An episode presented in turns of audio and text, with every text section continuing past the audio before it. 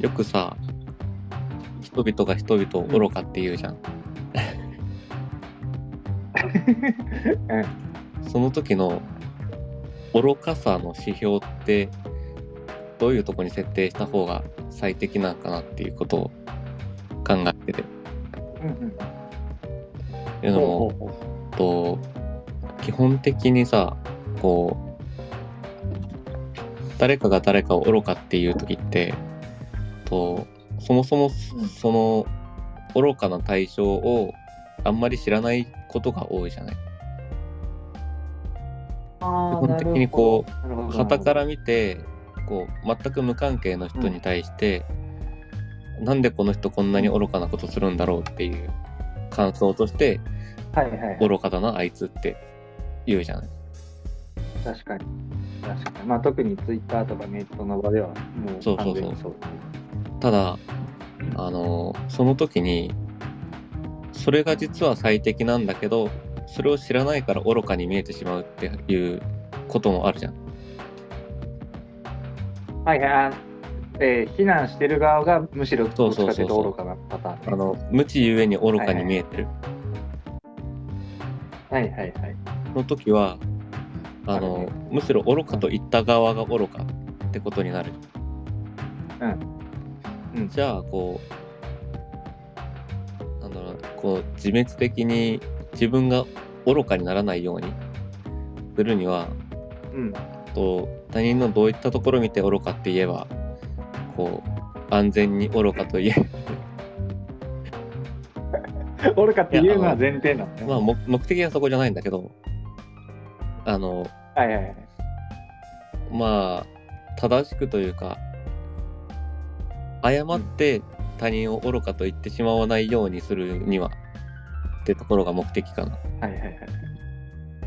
なるほどな。で、まあ、基本的にこうものの何かしらの手段に対して愚かっていうのは外れ率が高い気がするんだ。ああ。それはあの、まあもともと自分が知ってる内容知ってる分野でのあのこういった手段をとが取られていてあそれはあんまり良くない方法だよねって周知の事実があって愚かっていうのはまだあの、あんまり的外れなくというか的外れな愚か愚か批判をすることが少ないと思うんだけどうんうんうん。まあ基本的に自分の知らない分野の方が多いわけでそうね。なるとまずその手段取るのは愚かでしょっていう批判をするのはあんまり良くなさそううん。確かに。なんか具体例ある最近見かけた。具体例なあ例えば本当にこうえーリアあのリアルタイムのもので言うとタイムリーなもので言うとうん。あの今朝飛行あーロケットが飛ばなかったじゃない？ああ、記者が失敗だ、そうそうそう。失敗だって騒いでるあれもさ同じような話じゃない、ああ、そうね。えっ、と、H3 かな、?H3、JAXA の H3 ロケットが打ち上げ予定やったのが、えっ、と、打ち上げ中そうそう止になった打ち上げ停止中止かな？途中までやって停止だから、はいはいはい。で、それを記者たちが打ち上げ失敗みたいな感じで生やしたそうそうそう。それはそれはどう考えても失敗でしょう。何を失敗じゃないって言ってるのっていう記者がいるんだけどあの、まあ、考えればあのそれは失敗には入らない。あのうん。まあ、要はその、例えば、今回がどういう理由で中止にしたのかは知らんけど、例えば天候とか、なんかいろんな要因で、今やるとは危険だっていう判断のもと、中止にする。それっていうか、むしろあれやんね、オペレーションにもともとあるそう判断そうそうそうだよね。こういう場合なら中止にしましょうっていうのを正しく判断してやめたっていううん感じだよね。うんうんうんうんうんだからなるほど。あのこれは愚かと言ってる側が愚かな例確かに。まあうんうんうん、愚かとまでは言ってないんだけどさ、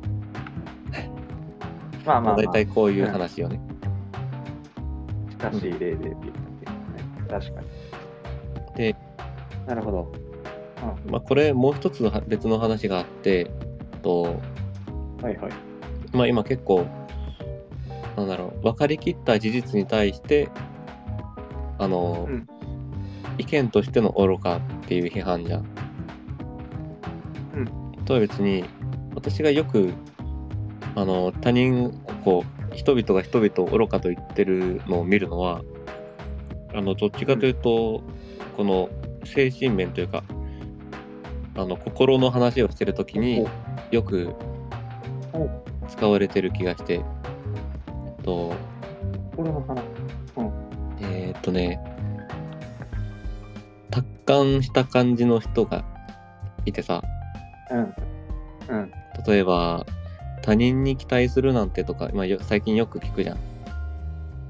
はいはい。とか、そんなことにこだわるよりとか、と、うんうん物をたくさん持つのなんてとか、そういうライフスタイル系で、こっちの方がストレス溜まりませんよっていう、こう、提言をしている人があるね。いるときに、はいはいこああ、なんでみんなそうやっていろんなものにこだわったりするんだろう、愚かだなっていう。うん。もっとくだらないこだわりを捨てて生きた方が楽だな。そうそうそうそう。それを結構、はいあの、哀れむというか、見下すというか、そういった立場で、うんうんあの、そういった目線でさ、あの、大衆を見てるところあるじゃん。ああいう人たち。ね。あミニマリストとかさ、全然いいと思うんだけどさ、あの、そういう態度を取っちゃうから嫌われるって人そうそうね。だから、そうね。でもあれも、あのうん。愚かと言ってはいるけど、あの、なんだろうな。あ、これ別の話になっちゃうな。他人と比較せず自分一人として生きればいいよっていう、あの、スタンス、うんだったり、まあ、あの、ミニマリストとかもそうじゃん。結局こう、このうん物質、物を持ってる方がいいみたいなものから抜け出そう。こう、必要なものだけ持っていいよっていう。だったりするときに、あの、他人に対して、なんであの人たちはあんなに愚かなんだろう、こっちはこんなにもいい暮らしをしているのにっていうスタンスを取ってしまうと、とうん。結局批判この見下して自分たちが上だなっていう安心を手に入れてる感じがしてうんうんうんでまあそれそれは賢いのかって あの言ってることとやってることが結構めちゃくちゃになっちゃってるけどそれは愚かではないのかって思ってうん。お言ってる、原稿不一致。そうそうそう、こう、あのー他者、他者のいる社会っていう価値観から抜け出しましょうっていうか根本にあるのに、でそれを普及していて、かつ、あの、それをできてない人ってどん、なんて愚かなんだろうって言ってるのに、この自分が愚か側にいる。そうそうだね。むしろ、めちゃめちゃ他者意識してマウントしとるそうそうそうそうっていう。はいはい。っていうのが確かに。これは、あの、さっきの、えーっと、相手の事情を知らなくて自分が愚かになったパターンとは別で、こううん自分もそうなのに自覚できてないから、むしむしろ愚かになるパターン。うんまあ、俗に言うブーメランってやつよね。確かに。で、まあ、他人を愚かって言ってしまうと、こういったことがあって、自分が愚かになってしまうので、うん。でもこだからといって誰誰が愚かそうかとかさ。何が愚かな行為なのかとかは、うん。まあそれを回避するってなると考えなきゃいけないじゃん。うん、そうね。となるとじゃあ何を見て誰が愚かでどういったことが愚かなのかを判断すりゃいいのかなっていうのが今回の問い。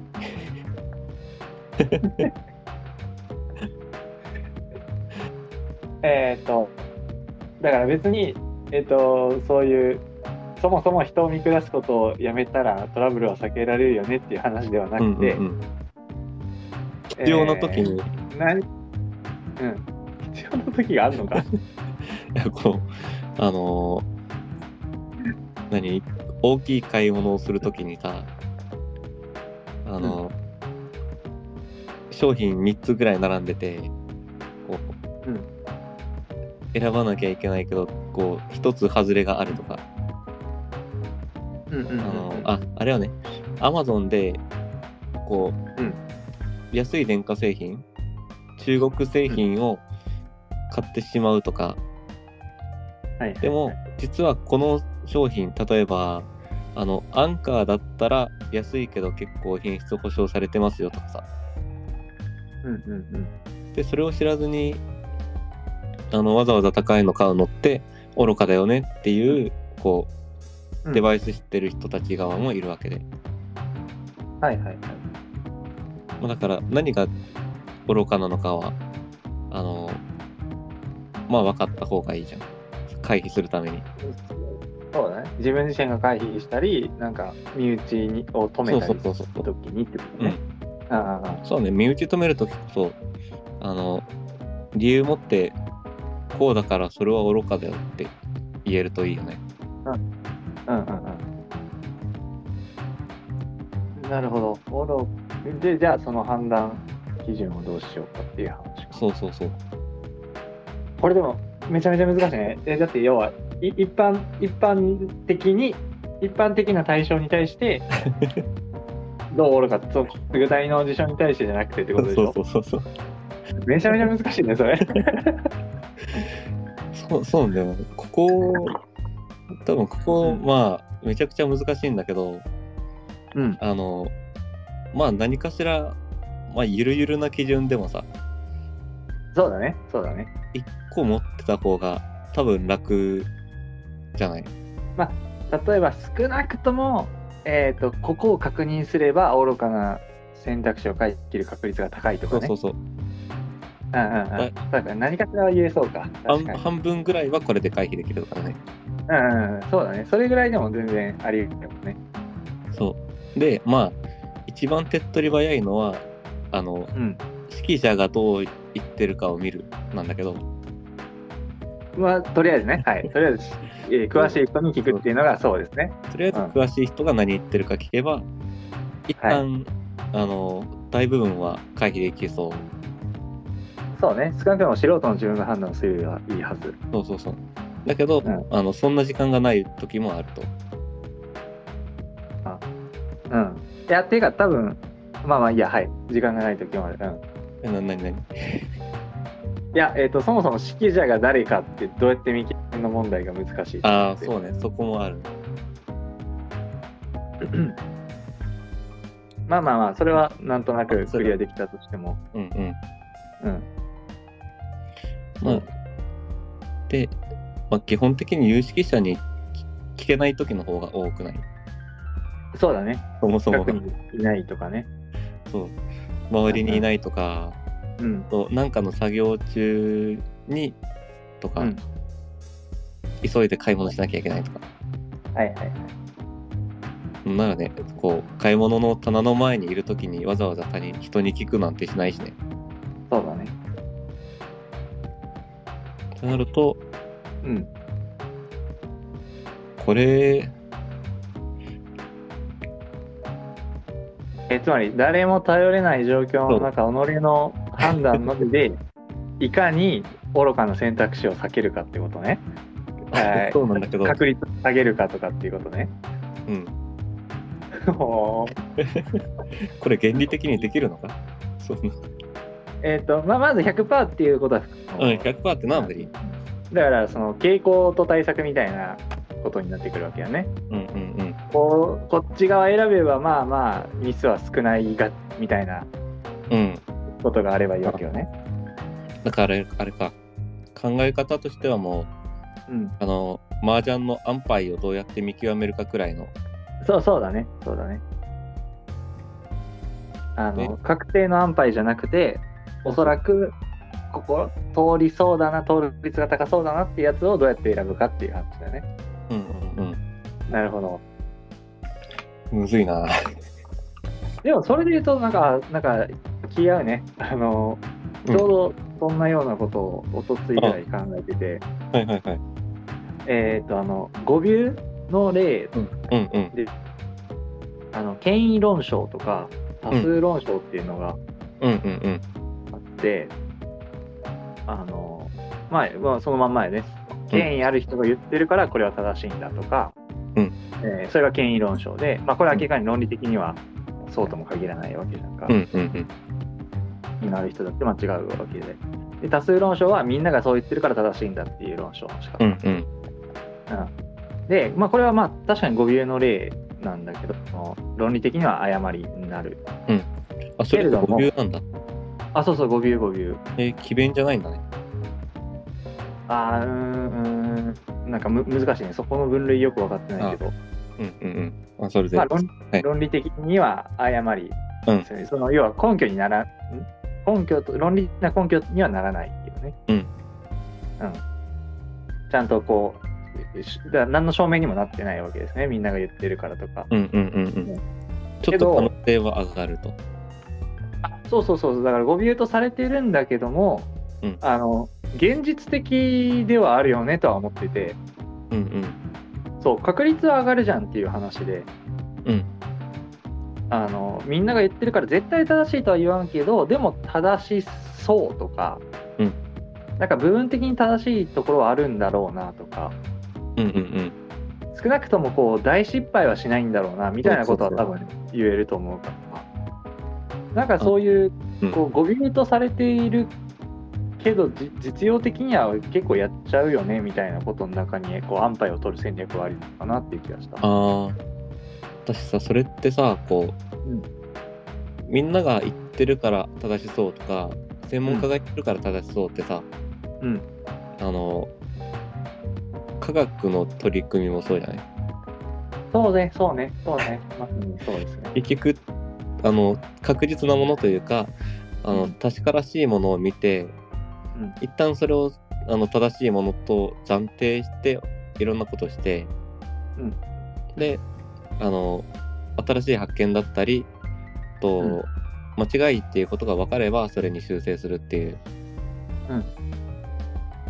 のが、科学とか研究者は多分もっと厳密にやってて、やっぱもっと厳密にしてる。えー、と要は再現実験って絶対やるじゃん。うんうんうんだからこうどうやら、えーとまあ、例えば薬品でこれとこれを混ぜたらこういう反応が起こるらしいっていう論文がいっぱい上がってますよと。でじゃあそれが本当に起こるかっていうの再現実験をその論文の手順通りに再現して、うん確かに起こったとじゃあどうやらこれは正しいでじゃあその上に自分の実験をどうやって積み上げていくかっていううんうんうんうんふうに進めるのであのやっぱりこう多数論証権威論証にならないように気をつけてるとは思うんですね。ああそう気をつけてはいると思う。うんやっぱりあの実験大規模実験じゃなきゃできないこととかさあそうだねそれはもう目つぶってやるしかなかったりするもんね。そうそうそうまあこう実験室レベルでできることなら多分それやっててまあそうだね。まああの一昔前のさスタップ細胞とかもさよく研究室でできなかったぞっていうことを言われてうん追い詰められたわけじゃん。そうだね。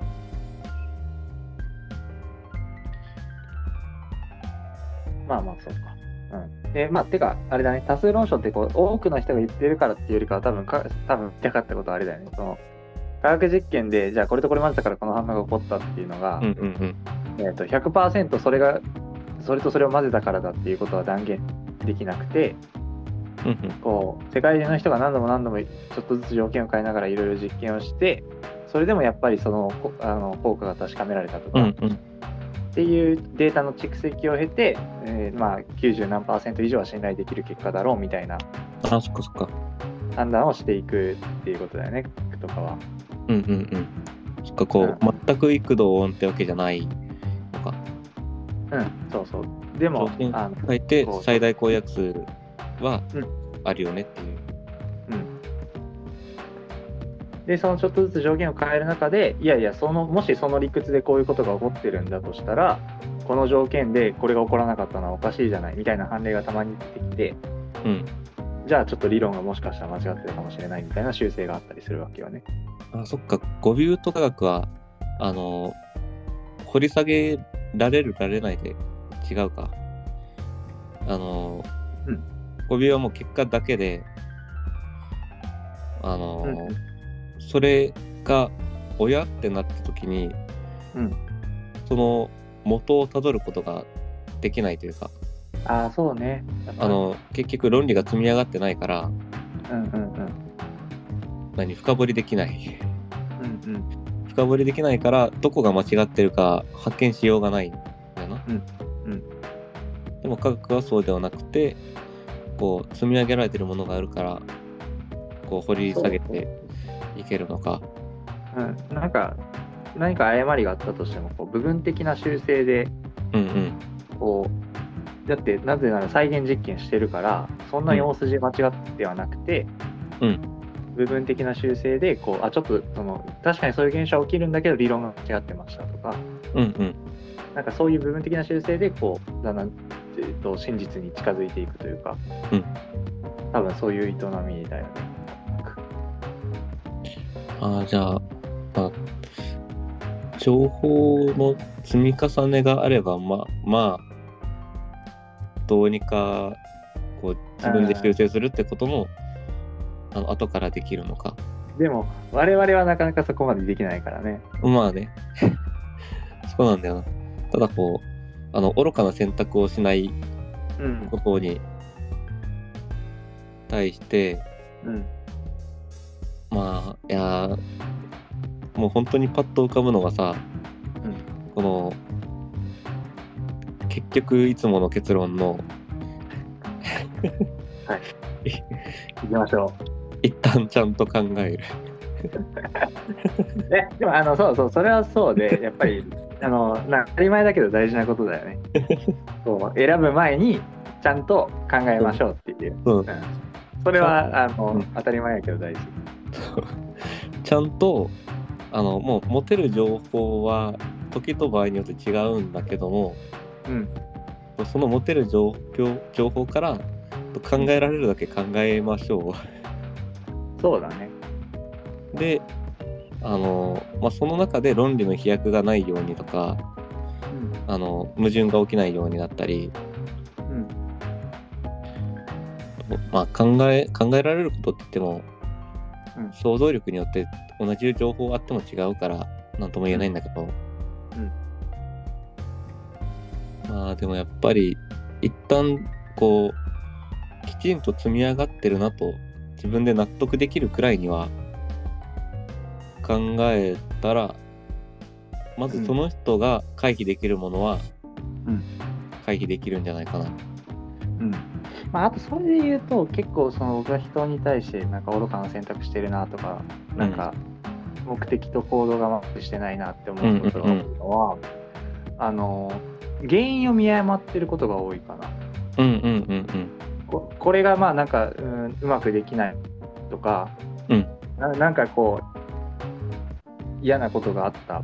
まあなんだろうな、例えばうん 何でしょうかな。上司がえーっとまあ仕事がうまくいかなくて、まあ、上司に怒られてい、で上司の言い方がなんかちょっときつかったりして嫌だったみたいな、うんうんうんうん。うん、いや違うか。えー、あれか。彼氏彼氏うん。恋人が、うん。恋人あそうか。恋人がじゃあなんかうんととうまくいかなくて、うん。えー結果別れましたと、うん別れて、うん。で、えっ、と、で、どうやら、こう、後々、なんかこう、周りの話を聞くと、えっ、と、そもそも最初に、えーじゃあ君だけだよって言ってたのが何人か女の子に声かけてて、一番いけそうだった自分にうん。来てたと。うん。例えば。うんうん。っていうことが後々発覚して、あの、やっぱりこう、優しい言葉が入ってくるやつはみんなクズクズなんだ、みたいな結論を抱く例って多分あ多いと思うんだけど、あ、もうよく見るね。うん。だこれは、こう、原因を見誤っているというか、うんうん。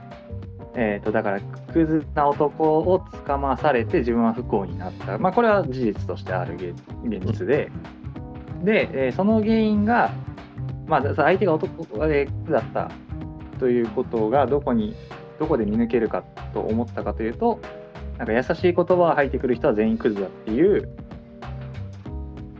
に目をつけてしまっている。うんうん。けどなんか、うん、多分その程度の解像度じゃ多分そうそうそうそうそう。次誰も人を捕まえられないかまたクズを引いてしまうか優しい優しいやつはクズだって言って、うん優しくないやつ捕まえたところで、そいつは優しくないやつだから。そう優しくないクズが優しいクズじゃなくて優しくないクズを引いちゃうだけでうんうん。っていうのでそうなんかいや全然そこじゃないんだけどなっていうところに何かこううん原因を見出してしまって、うんあのそその誤った原因に対する対策で行動してしまうから結局謝り続けるというかうんうんうん。みたいな例は結構見ていて愚かだなって思ったりするのよね。あすじゃああれか、あの、何かをやってたり、自分が今からやるって時に、うん、あのその目的が何なのかを一旦はっきりさせるのがいいのかな。こうこれがやっぱ大事だよね。行動を見ることに見るときうん。はそうだよね。うん。と、まあ、さっき言ってたこう、えー専門家から見て愚かじゃない愚かだけどうん。普通の人はあの愚かじゃないものとしてやってるものとかうん。と逆に専門家はこれしているけど一般の人から見ると、なんであんな愚かなことしてるんだろうとか、うん。と何言ったっけあと。えー、あマウマウントの話ね。うんうんうん。マウントのあの人たちはなんで他人の目を気にしながら生きているんだろう愚かだなっていう人とか。うん。の時も一旦相手があのどういった目的でそれをしているのかっていうことが分かればああなるほど。そう例えばあの今回のロケット打ち上げの時もうん。失敗じゃないですって言ってるのがうん。とまず相手がまともな判断してると仮定してうんとじゃあそのそういったことをすると相手は何の得があってやってるのかっていうことを考えて、うん。まあそしたらあのそれは失敗じゃなくてそもそもあのもともと予定していたものだったからとか、うんうんまあ、そこからいいや違うこれはメンツ維持のためだって思う人もいると思うんだけど、うんうんうんうんまあ、それはそれであのメンツが維持できるならそれは愚かじゃない賢い選択なわけでそうだね目的にかなった行動だね。そうそうそう。うんで、まあ、あの、なんだろう、こう常にそそれは愚かだって言えるのってさ、あの、目的と行動がちぐはぐな時じゃん。そうだそうだそうだね。だから、まず一旦それの目的を見て、あ、うん。うん、そうね、目的を見て、あの、それにかなってるかだったり、まあ、かなってなくとも、うん。どう近づいているか、うん。うんちゃんとその方向を向いてるかうん。が、こう判判断できればというか想像できればそうだね。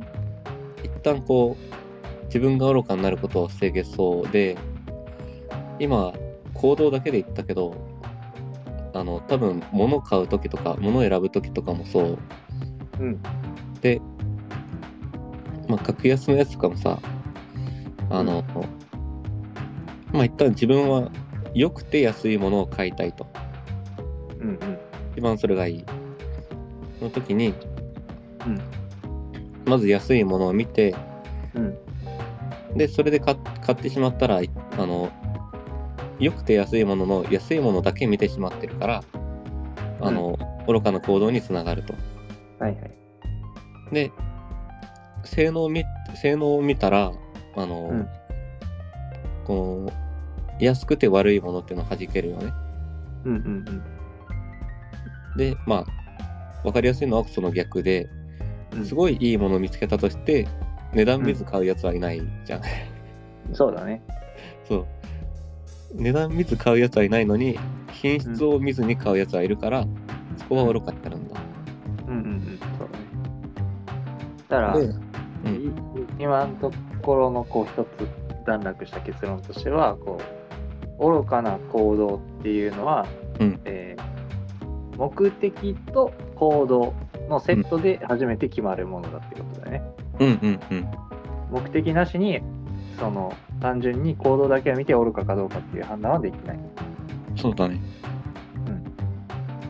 で判断するには行動が目的に向かっているかうんうん。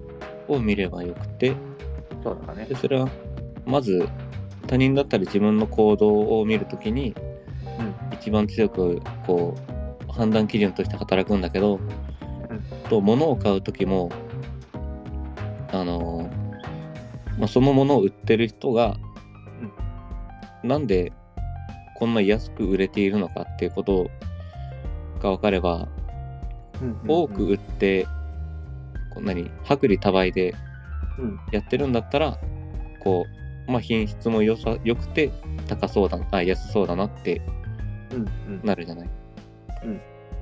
でまあまだ中華製品はそういうものが多いと思うんだけどそうだね。そうこの安く売って多く売る。で逆にすごい高いものはこんな高いものを買うやつはいるかじゃなくてうんあの本当にいいから高く設定してもこう分かるやつが買っていくんだうんって思えばあの愚かな価格設定じゃない。うん。しまあ大体実際そう。ああ、だからその話を無償化すると、うん。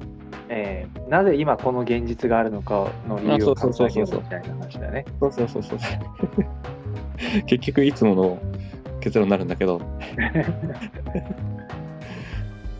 そうだね。そうあの目の前のことじゃなくことを、あ目の前のことからうん。きちんとそれがなんでそこにあるのかを想像しましょう。あの、うん。一旦受け止めましょうという。うんうん。あ、でも、あれじゃない？いつもとは逆というか、まあ逆とまでは言わないけど、ちょっと違う入り口っていうのは、そのあそうね。この場合さ、奇襲はそこまで愚かじゃないという前提の元に立ってるよね。そうだね。最初はそんなに愚かじゃないから、質が悪くて安いものはそんな売れないよと。うんうん。あ、じゃあ、ん質が悪くて高いものは売れないよと。うん。だから、高い値段なのに、この商品がずっと長く残って売られてるならば、おそらく質もいいんだろううんうんうんうん。という、こう、最初はある程度賢いっていう前提に立ってるよね。そうだね。とまあ何かやるときにとんちんかんなことはしないだろうっていうのを前提にしてますねうんうんうん。そうだね。いやーなんだろう今うん。こう別の普段と別の別のというかちょっと隣のうん。結論が出たのは多分、うん普段ってこう生きる上でとかさそういう主観的な世界の話をしてるじゃん。うん。主観的に生きるときにとこういった愚かなことはしないようにとか、うんこういった愚かな判断で生きてるよねって話をしててうん。ただ今回はこう愚かにならないようにあの周りを客観的に見てうんうん。いるから、うんでまあ他人が愚かだと思って生きるよりはさ一旦うん他人が、他人は自分よりまともなんだって思って生きた方が安全じゃん。そう、まあそうですね。いやまあ、いやまあそれは時と場合によるんだけど、んまあ運転する時とかさ、特に、あの周りみんな行かれたやつらばかりなんだって思った方が安全なんだけど、そうね、そうね。確かにまあこう、まあね、騙されることは少なくなる。なんか、あの、フル集合値みたいな感じよね。うんうんうん。そう、この、集合値を信頼するっていう。うんうんうんうん。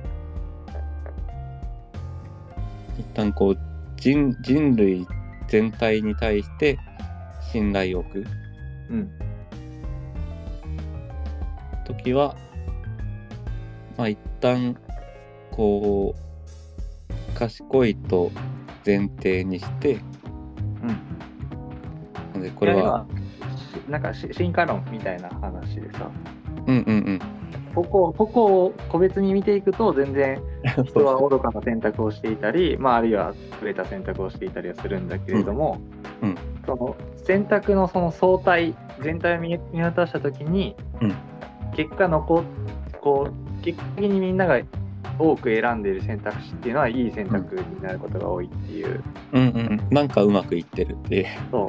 要は悪い選択をしてるやつら淘汰されていったりしてそれは別に必ずしも死ぬっていうわけじゃないけど、うん。なんか悪愚かな選択をしてあ失敗したな次から気をつけようっていう学んだりとかうんうん。なんかいろんな理由でこう淘汰されていって愚かな選択肢が。うん。で、まあ、あるいは警察とかなんかそういうね自情作用的なものもあったりするかもしれないけど、で結果として多くの人が選んでる選択肢は賢い選択肢になってるみたいな。うんうんうんそうねうん、それはあると思うね。そうだからそこの集合を信頼する。うん。うん。は、なんか少なくとも最善じゃなくても、こう、ベターな選択は取りそそうね。そうそうそうベターな選択になってそううん。確かに。だからまああれかあのいつもの結論と今回の結論を、まあ、多分こう自分は愚かだと思って生きて、うん他人は賢いと思って生きようっていう あそうだね。み多くの、みんなが、だから多数論証を信じましょうみたいな感じかな。みんなが選んでることは、おそらく正しい。あーまあそうなるのかなあのそこに迎合しましょうではなくてうん。あの自分が愚かだと思うからちゃんと考えましょうああ、そうかそうか、そっちか。そっちがに軸があるのか。そうそうそう。あのー自分が愚かな上に、うん。こう、じゃあ多数についていくってなると、あのーそれはもう愚かなままの選択じゃない？確かに。じゃなくて、愚かっていうのを自覚した上で、一旦そこから脱却を試みて、そこから選択しましょう。なるほど。だから、そうか。自分が愚かであるということを受け入れよう。それを考慮して選択しましょう。そうそうそう。ら自分の直感を信じるなんてことか。あ、そうね、そうね。一旦直感を鵜呑みにせずにね。そうだね。自分の直感を無批判に受け入れるの。そうそうまあ、考えた上で直感と一緒だったらあのそこに行っていいと思うんだけど、うんうんまあ、行っていいというかもう行くしかないと思うんだけど、うん。そうだね。自分の判断材料的にはもうそれしかないもんねそ。うそううん。ただこれちょっと難しそう難しそうなのがうん。この一般にねうん。あの難しそうなのがこれで考えて考えて直感と同じになったうん、でもこれは直感だから別の答えがあるはずだっていう風に直感をもう最初から悪いものと決めつけてしまう。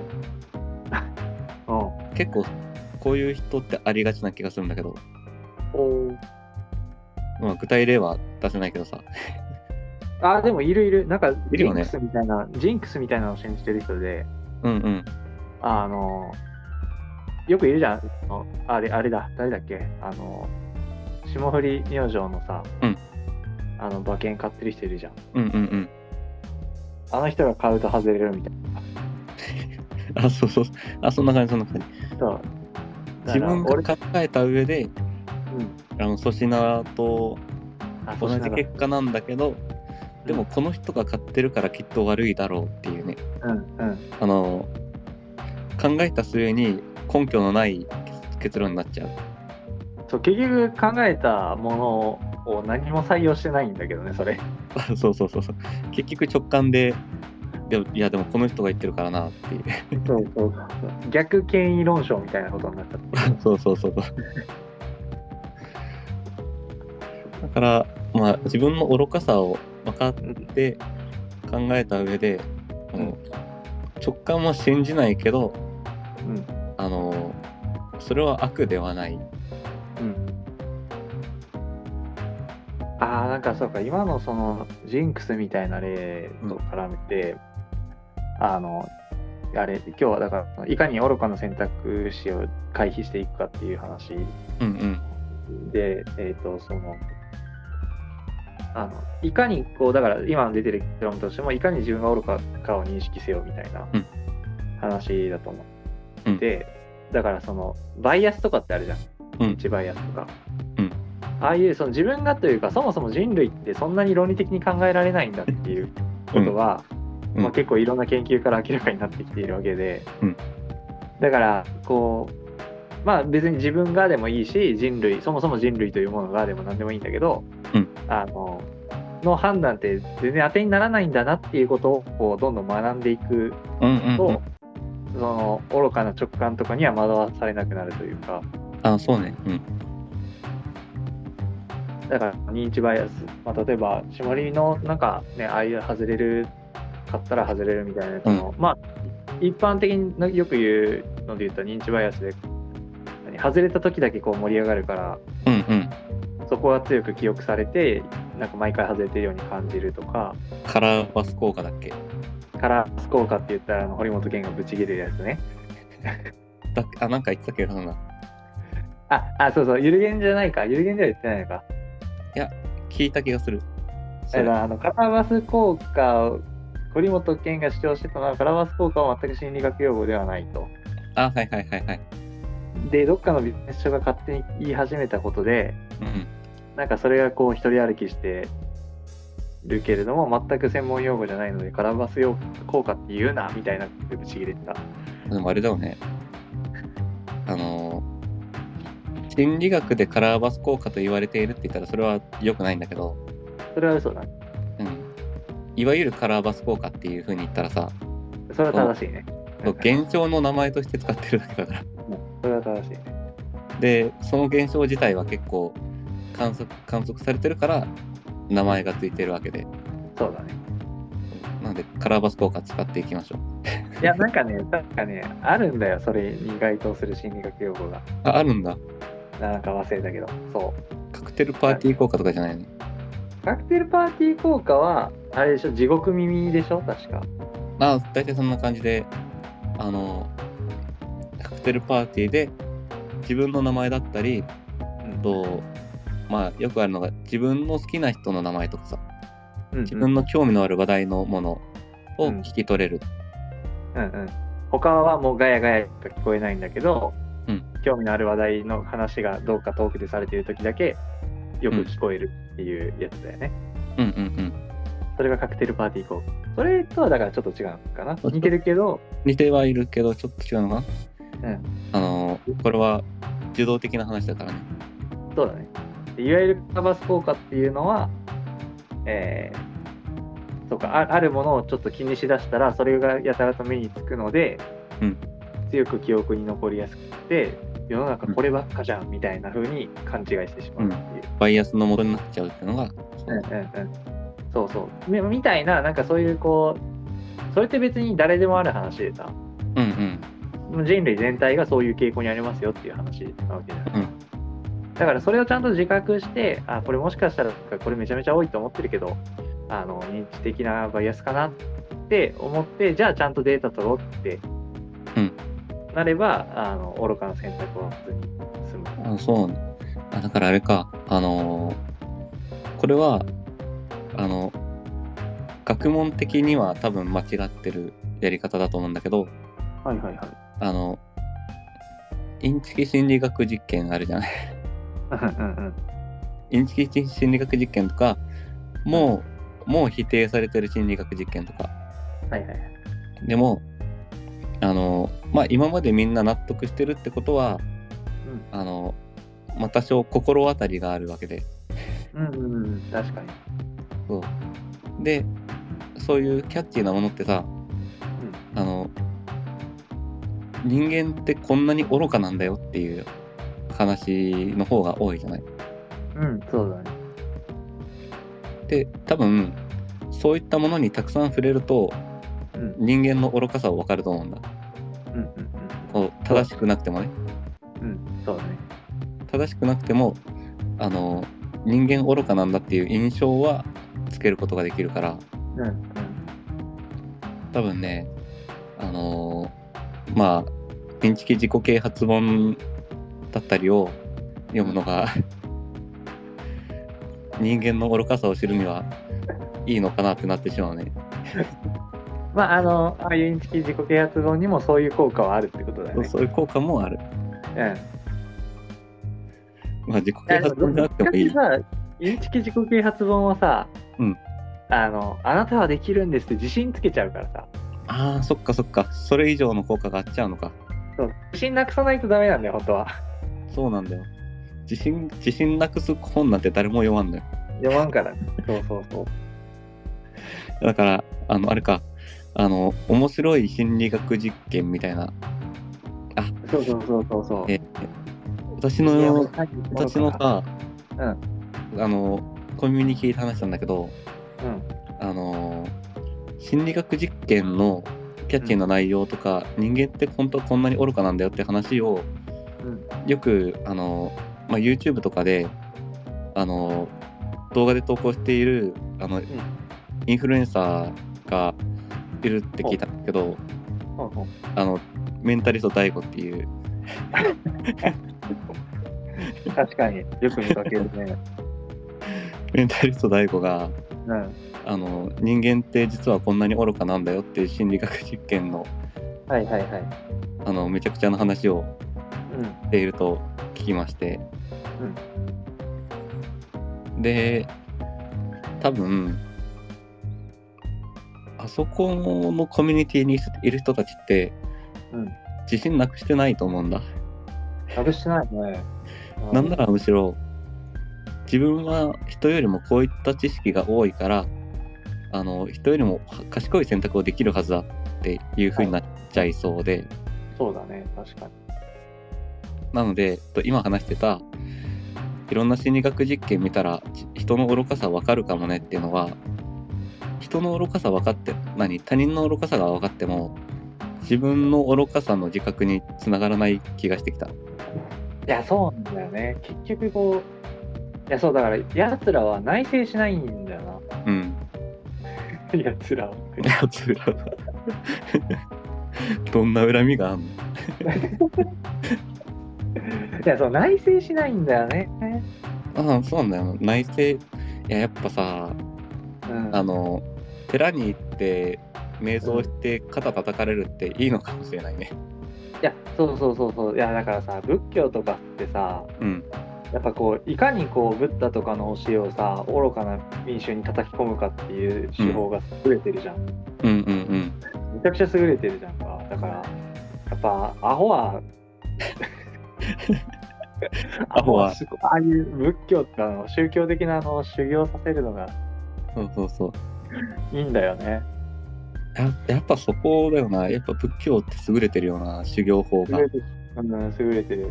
こう、あの手この手でさ、詭弁まくし立ててさ、そうそうそうそう。あの、いや、根底にはね、根底にはこう、なんかものすごく練られたし、こう、うん。洞察とかがあったりはする、してるなって僕は感じてるけど、うん。あの、うん、そうね、それが、でも、ね、いかに民衆に伝えるかっていう時に、うまいよね。そうそうそう。だから本当に一流の思想家がうん一流のインフルエンサーやったみたいなさ。そうね、そうね。そういった感じだよねこううん。真理にたどり着いた上にそれうをん真理にとらわれずにこうなるべく広く普及しようっていうところを目的にして、めちゃくちゃ言うっていう。あそうそれで言うとさ、うん。あのちょちょっと話取れていくけどさ、うん。あのよくこう、まあ、それこそ大悟とかみたいなメンタリスト大悟とかみたいな、うんこうまあ僕がよく配信で喋ってることもまさにそれに該当するんだけど、うん。あの何ちゃんと学問をやってない人間がさ、聞きかじった知識でさ出たらね、言ってたりしたらやっぱり専門家から叩かれたりするわけじゃんか。うんうんうんで、いや、それ自体は全然悪いことじゃなくて、やっぱりこうね、誤った知識をルーするってよくないから、あの、そうそう、それはそれでいいんだけど、うん。じゃあさ、専門家出てきなよって思うんだよね。いや本当にそれはそう。専門家がさ、出てきてさ、うん。うんと、ね、なんか、うん。こう、うまく、例え、だからその、ビルゲンとかまさにいいスキームだなと思ってるのは、えうん。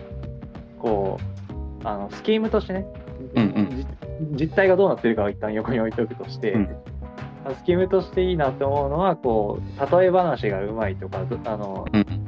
バカにも分かりやすく話すことがうまい人たちが、うん。こう、喋っていっても、その台本を、こう、専門家の目が入った状態で書いているっていう、うん。うん。あのスキームはめちゃめちゃいいと思うんだよ、ね。それってさ、うん、あの欧米にあるっていうミドルマンじゃない？ミドルマン。あのニュースとか専門的な話をテレビでするときにああ、あのキャスターとかでもないんだよね確か。うんうん。であのただ専門知識を専門家から受け取ってそれを、を大衆に分かりやすく噛み砕いてくれる人うんうんうん。間に入る人としてミドルマン、うんうんうん。でなんかいるって話をちょっと聞いて、はいはいはい。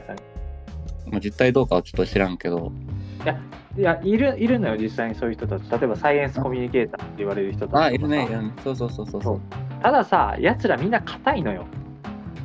ああそうなんだあの、サイエンスコミュニケーターって呼ばれる人たちは特に、うーんと、サイモンシンとか沈黙の森のなんとかとか。そう、は、やっぱり、こう、科学を分かってるから、いかにこう、まあ、だから、有限で言うと、その水野さんみたいな立ち位置の人な、うんうんうんうん。まあ、あれよりはもうちょっと専門性高い人たちだけど、けど水野さん見ててもこういかにこう怒られないかとか間違わないかとかっていうことばっか気にしてこうなんかこううまくはっちゃけれないというか、この曖昧な言い方になっちゃうというか。そうそう曖昧な言い方になっちゃって。っそうそう。でだからさ結局最近のゆる言語学ラジオってさこう笑える場所とか怒れる場所って本質から全然関係ない。ただのギャグの部分でしか笑えない。じゃんか。いや私は結構笑えてますけど。え、本当に？あの、なんか、いやいや、え？言語学的な部分での面白みってだいぶ欠けてない？あーあまあそうかもしれないね。こう直感と反するとかで笑うことはないかもしれんね。そう、へえ、そうなんだ、面白いみたいなうんうん、うん。のじゃ、なくて、単純にこう、悪ふざけが面白いみたいな。うんとかあのこういったぶっ飛んだ実験やりましたとか。うんうんうん。うん。とか、その、ね。うん。なんだ、全然的を置いてない、こう、無茶な、こうフレーズだけ見たら面白い例えをするとか。うんうんうんうん。だから、結局、その、言語学をつかみに、そうね。お笑いをやってるっていう、うん。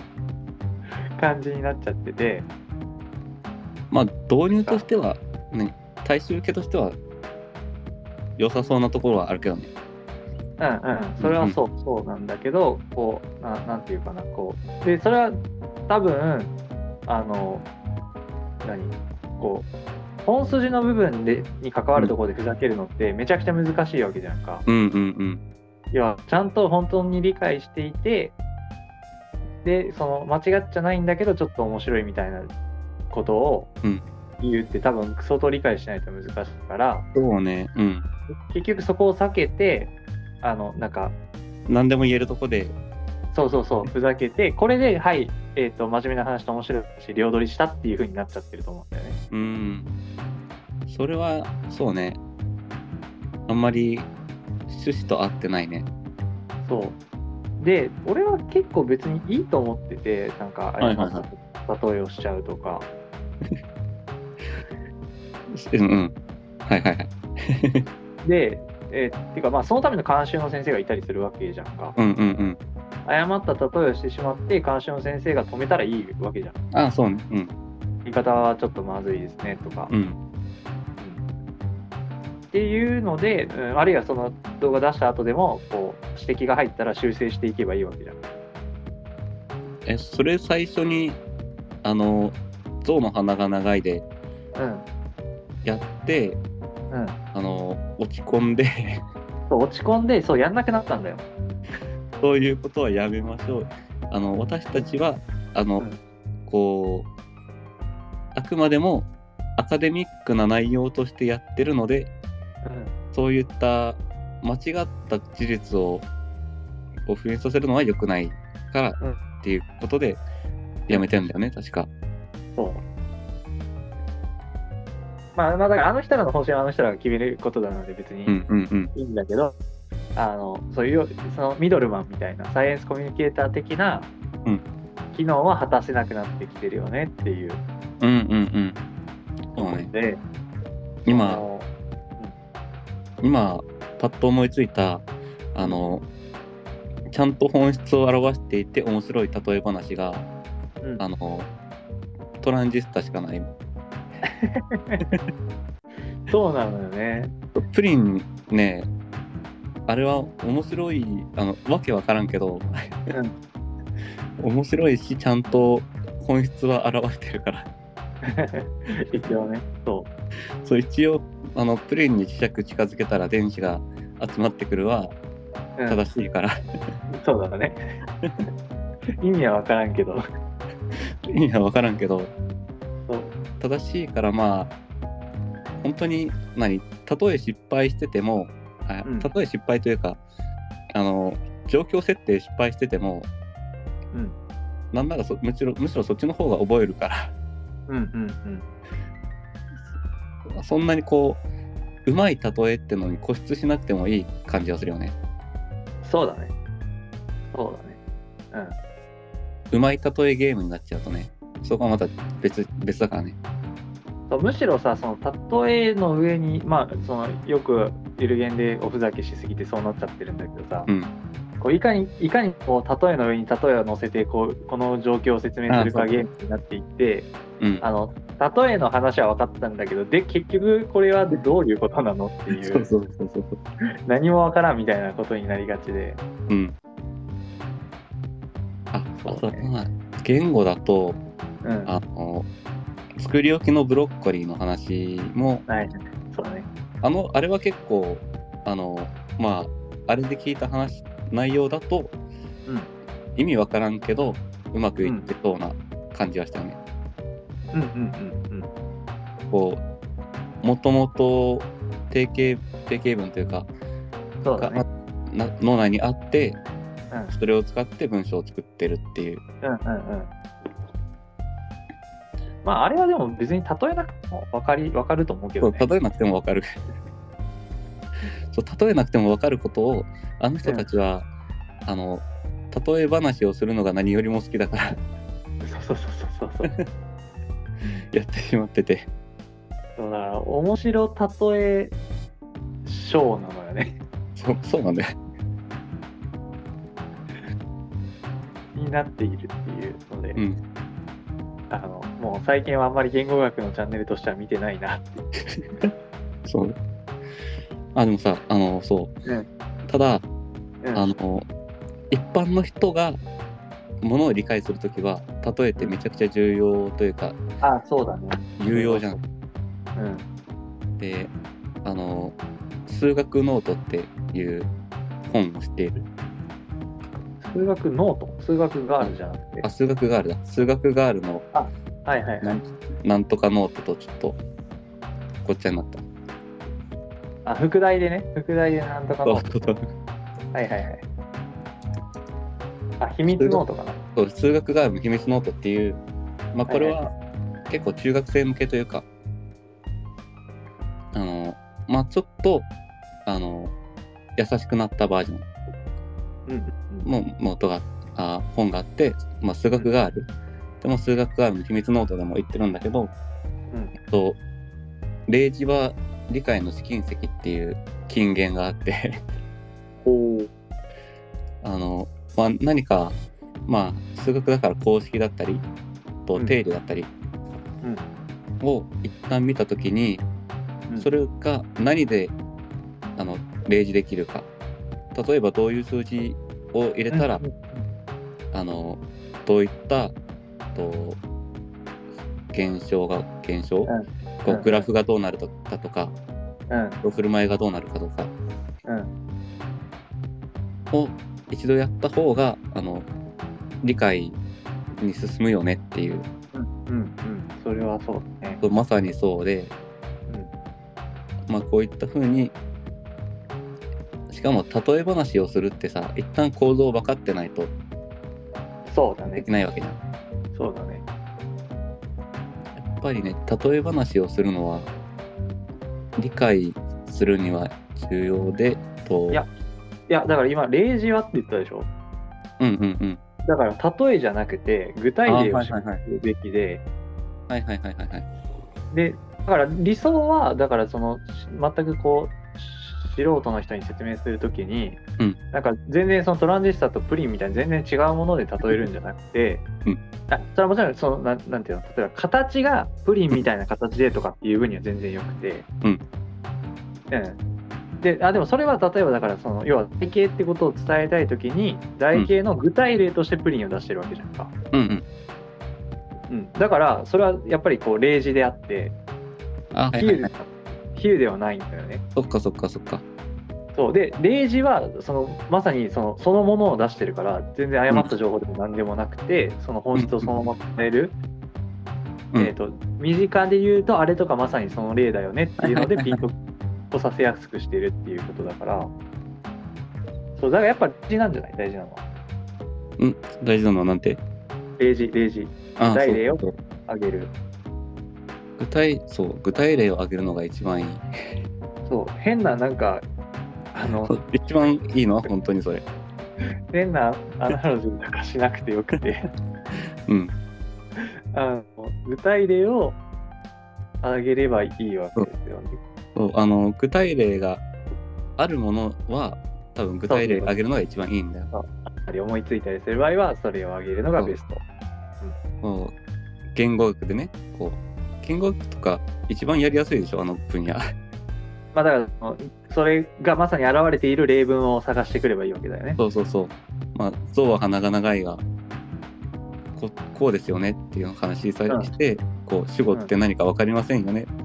でこれは実際にあの特殊な例ではなくて日常にも溢れていてって話をそう多分最初の頃はしてたよね。そうそうだね。だって象は鼻が長いがまさに象だからそそのそうそう。例になっているわけだからうん。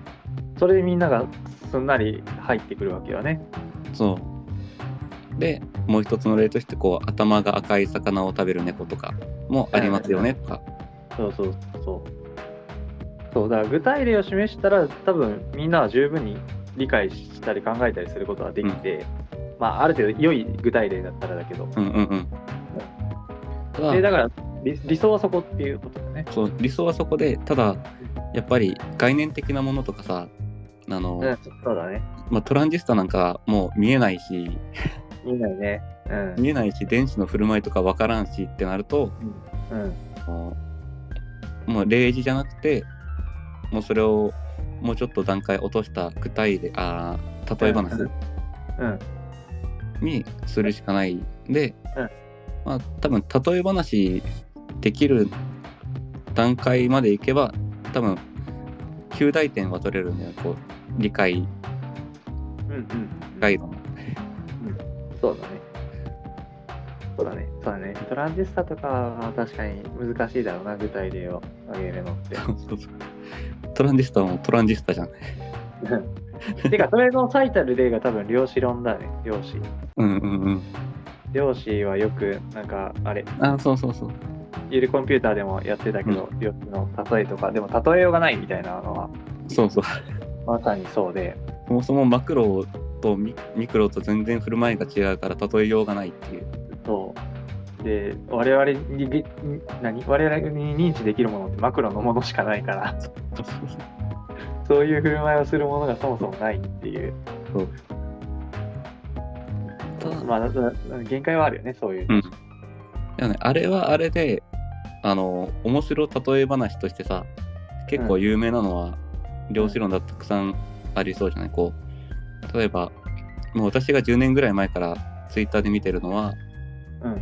と机を叩いたら 0. 何パーの確率で手が通り抜けるとかああ、はいはいはいはいはい。あるじゃん。あれもうん多分量子トンネル効果をもう、うんあのマクロにこう当てはめた例え話。うん。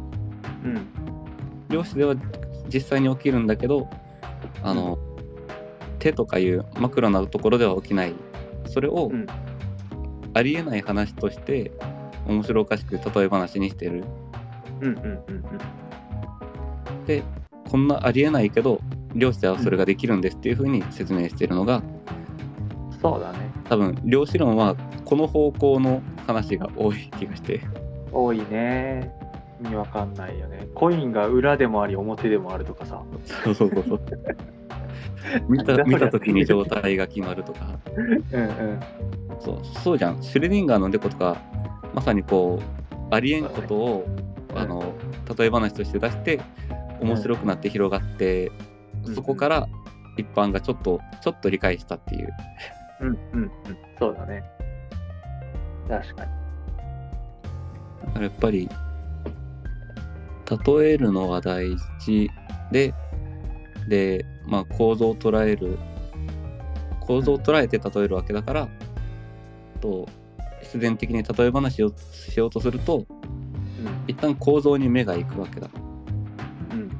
で構造に目が行くととどういったつながりどうい物事と物事物事がうんどういったつながりでどういった順序で起こっているかがと、まあ、注目できるのでうん。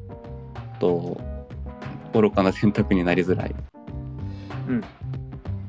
そうだね。なんかこう、抽象化と、抽と具体の間をこう、うまく行き来できる人はそうそうそう。賢いっていう気はするよね、なんとなく。うんうんうん。でうまい例え話ができたらさうん。あの目の前にある賢そうなものを例えたら、いやこれはおかしいじゃんってなることもあるわけでうん。うん。うん。でそうすると愚かな部分を一つ回避できるうん。うん。うん。そうだね。そうだね。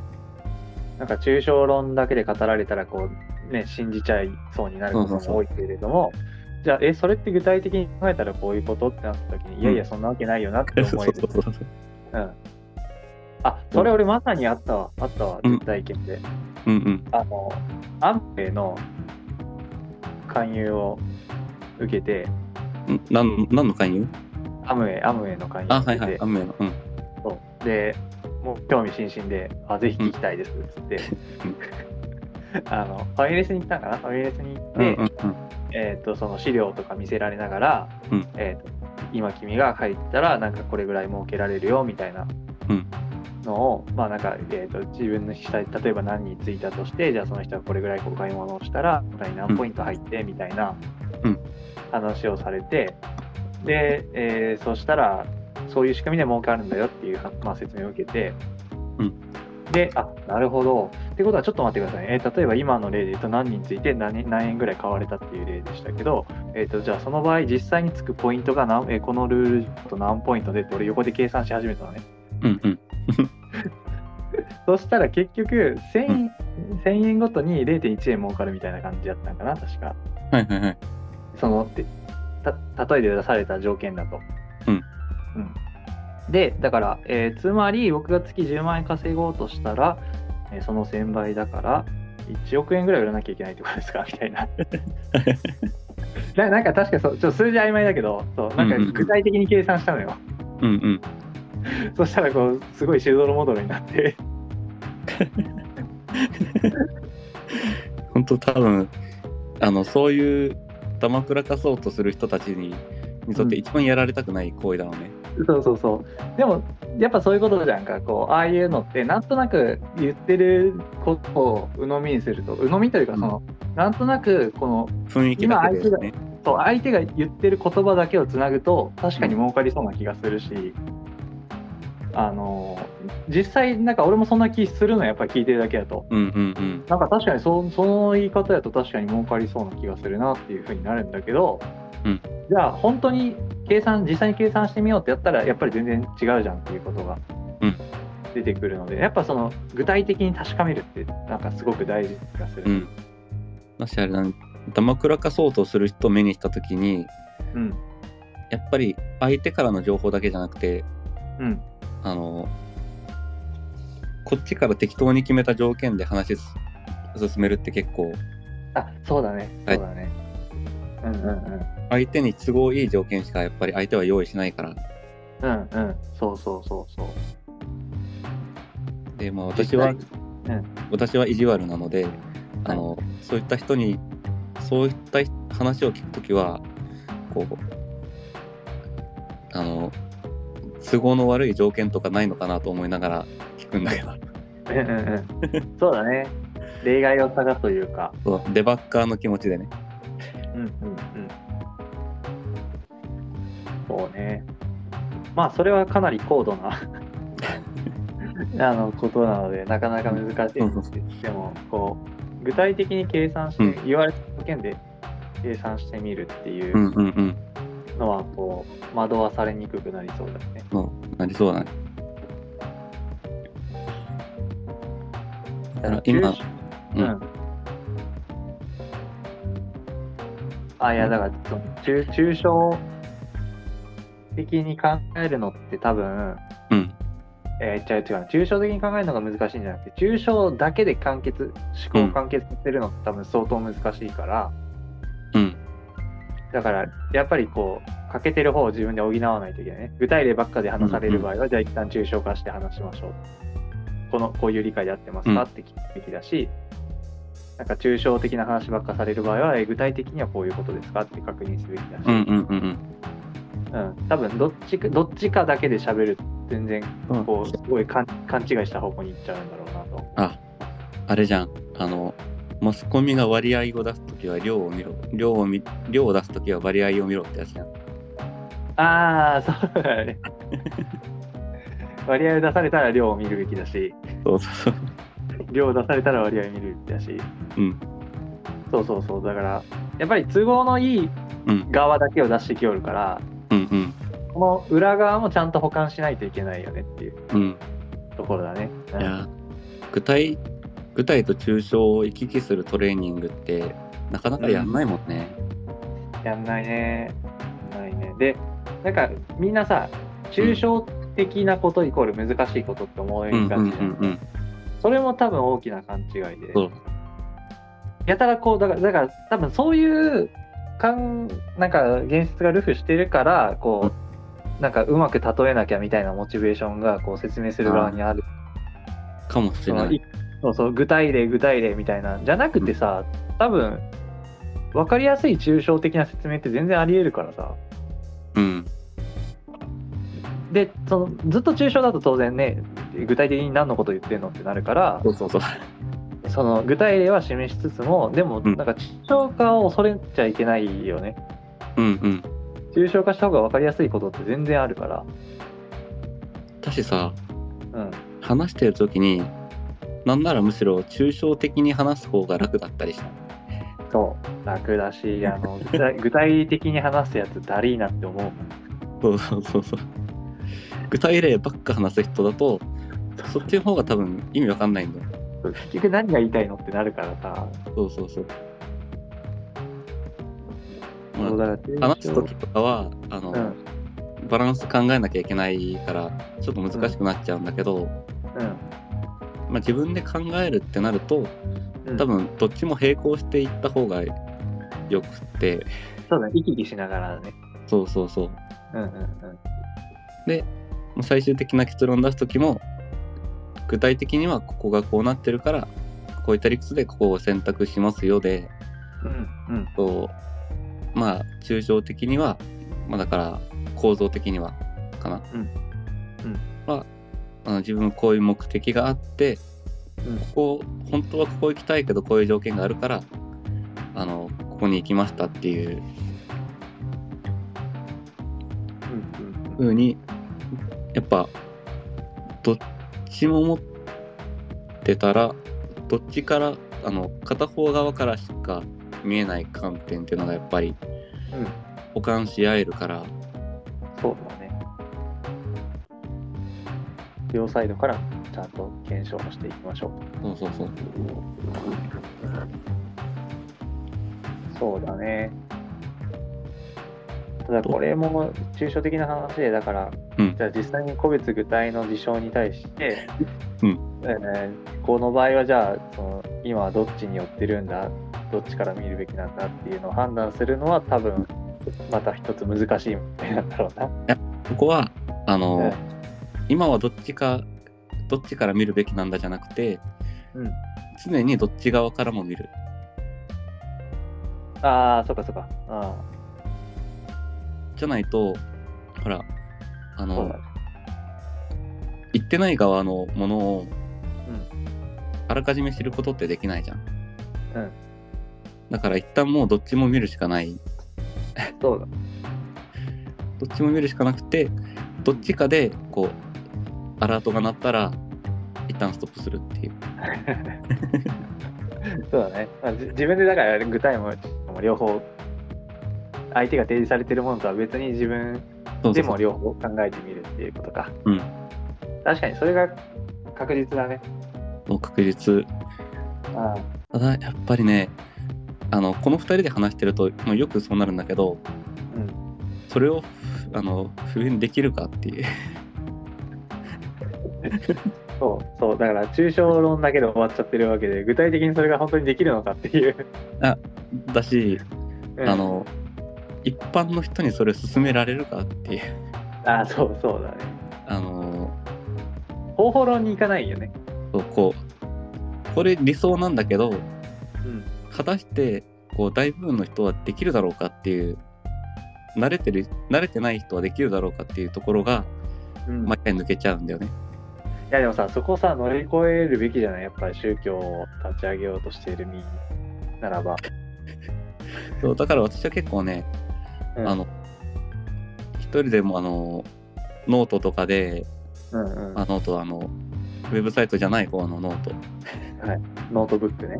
で、うんあの何かしら問題について考えてうん。あの、まあ、こう言ったらうまくいくよなまで言った後に、うんじゃあこれってどうやったら簡単にできるのってところまで考えようとしてる。うんうんうん。そうだね。やっぱそこまで考えなきゃいけないし、ここでもちゃんとその話は出さなきゃいけないね。うん、でまあでも一旦一番最初の結論のさうん。あのまずは目的を見ましょうっていうのはうん。多分簡単であってほしい。まあだからその目的っていうとやっぱ抽象的すぎてうんあれなので、具体的なその問いかけとして、えっと、私がよく言うのはうん、あのそれそれで何が得になるのっていう話をあする。そうそうそうそうそう相手は何が得になると思ってそれをやってると思うっていううん、とこだよね。そうそう私が周りの人にそう。あ言う時はよくこれを言ってる。うん、うん、それがなんか多分分かりやすくていいと思うな。うん相手が何をと何か得でやってるのか、うんまあ、それがもう本当に損するためにやる人はいないじゃん。そそこは多分共通理解取れてるからそうそうそう。全員自分が得になることを従っているっていう、うん共通理解が取れてるのでうん。じゃあ彼も自分が得になると思ってやってるはずだよねっていうのは多分通じるそう。そう。で、も、あの、どう考えても、これって、あの、その人の損にしかなんないじゃんって、まあ、なることもあるじゃん。うんうんうんでもそれは、あの、それでもやっぱり得を考えてるはずだから、あの、他の要因があるはずだよね自分の見えてない例えば、うん得をしようとしてやってるんだけどそのその人は分からないとかうん。あの自分が見えてない目的のためにやってるとかそうね。本当は、なんか金をもう、高齢してたら金儲からないじゃんって思ってても、実はその人は別に金儲け以外の目的があってやってたそうとかそうそうそう話だよね。うん。うんそうだね。それで、まあ、最終的にその人が得になることはもう確定してるわけだから半ばその人の中では確定してそうそうそうそうそうだよね。うんうん、そうだね。だからと一旦もうそこをもう暫定もう9割方の事実としてあの出発点にして考えてうん。あの物事を決めましょうっていうのがうん多分一番こう分かりやすいしあのどん詰まりになった時もちゃんとどん詰まりってことが分かる自分が考えちゃんと至れてないなってのが分かる。うんうん。うん。ああ、だから、これ、あれだ、教訓というかさ、うん。あれだ、その人は、えーそれなりに論理的であるっていうそう。そう。ことだよね。うん。結局。だから要はその、傍から見てたら非合理的で、うん。お前それしかしねえじゃんみたいなバカな選択に見えても、うん。その人の中の論理では整合性があって、うん。で、えーそれは本当に整合性があって周りが見えてない場合もあるし、うんうん。えーと逆に、えーその人が何か勘違いをしていてどっか一個前提が狂っているからでもそのあ確かにそこの前提勘違いしてたら論理的に考えたらそういう結論になるよねっていうゴールには多分いっているそうそうそうそうはずでだからその人が全然全く論理的じゃない行動をしているわけではないっていう、うん何か知識に漏れがあったりするからその欠けた情報の中から論理的につなぐとそうなっちゃったっていう話。うんうんうん。なので人は結構割と思ったよりは論理的であるっていうのを踏まえて物事を見るとあの愚か人に対して愚かだよねっていう時の誤りがなくなるかもしれないね。ああそう。私もううずっと、ずっとそれはその立場で見ててんうんうんうんうん。あのまあほらなえーっとわけわからない他人がわけわからないことをしてきたで悩む人がいるじゃない、あいいですね。いやめちゃくちゃぼやっとした話したけど。まあいるじゃん。いいですね。であのそういった悩みを話された時とかうん。まあ自分が実際そういった事態にあった時とかもうんうん。相手は本当に突発的に何の理由もなくやったはずがはずがないじゃんっていううん。いうのを前提にあった上で、うん。あの考えるようにしてたから。はいはいはい。本当にねみんなみんな知ってほしいよねこう。人はとりあえずその人の中では理屈は通ってんだっていう。なんかこれでもちょっと伝えるのが難しいなと思ったのが、うん。例えばその彼には彼なりの理由があるみたいな言葉うん。で割とみんな知ってるというか。そうね。うん。けどけどその言い方で若干違うわけじゃんか。そうそうそう。彼なりの理由があるんじゃなくてそううんみんな同じ理由なんだけどあの出力されるのが違う。うん。でそれはえっ、となぜかというとどっか勘違いがあったりとか、うん。持ってる情報が違ったりする。うんうん。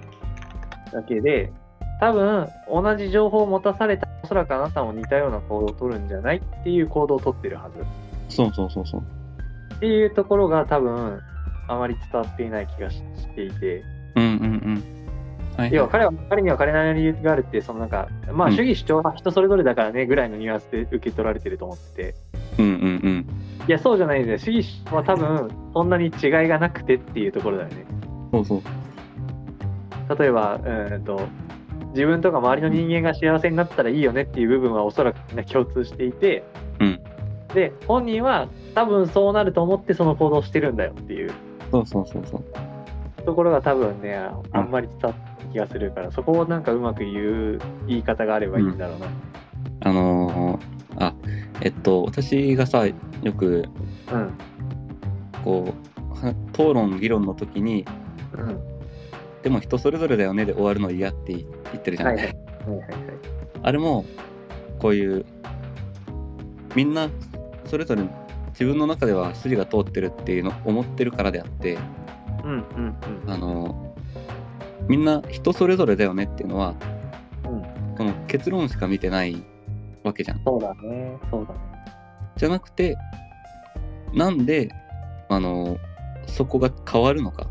どういった条件が、この違った意見を生んでるから、うんじゃあ、そこを省けば、みんないい具合の落としどころになるよね、を考えるべきじゃない。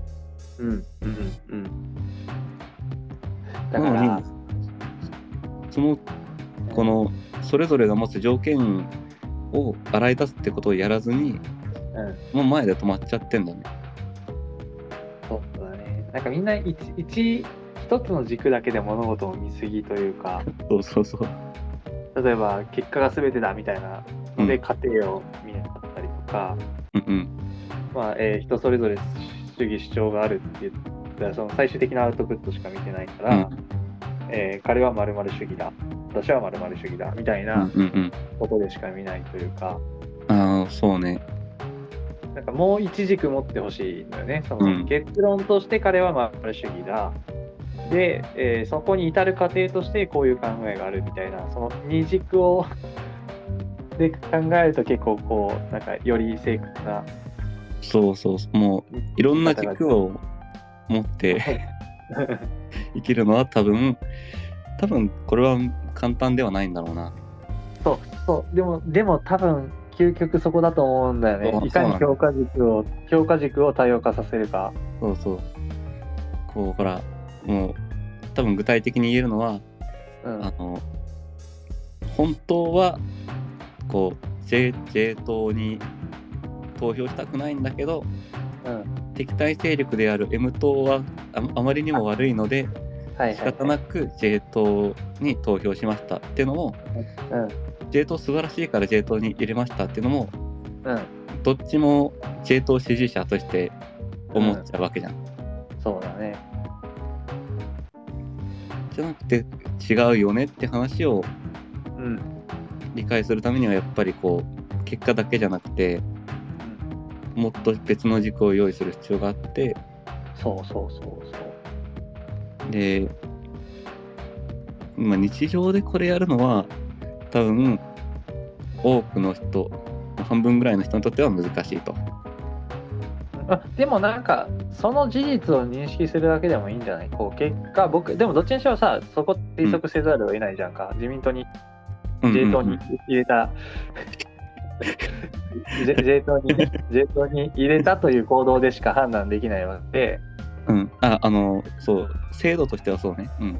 そうそう。なのでだからそのまあどこまで行ってもそうじゃん。中で何を考えてるかわかんないよって、うん。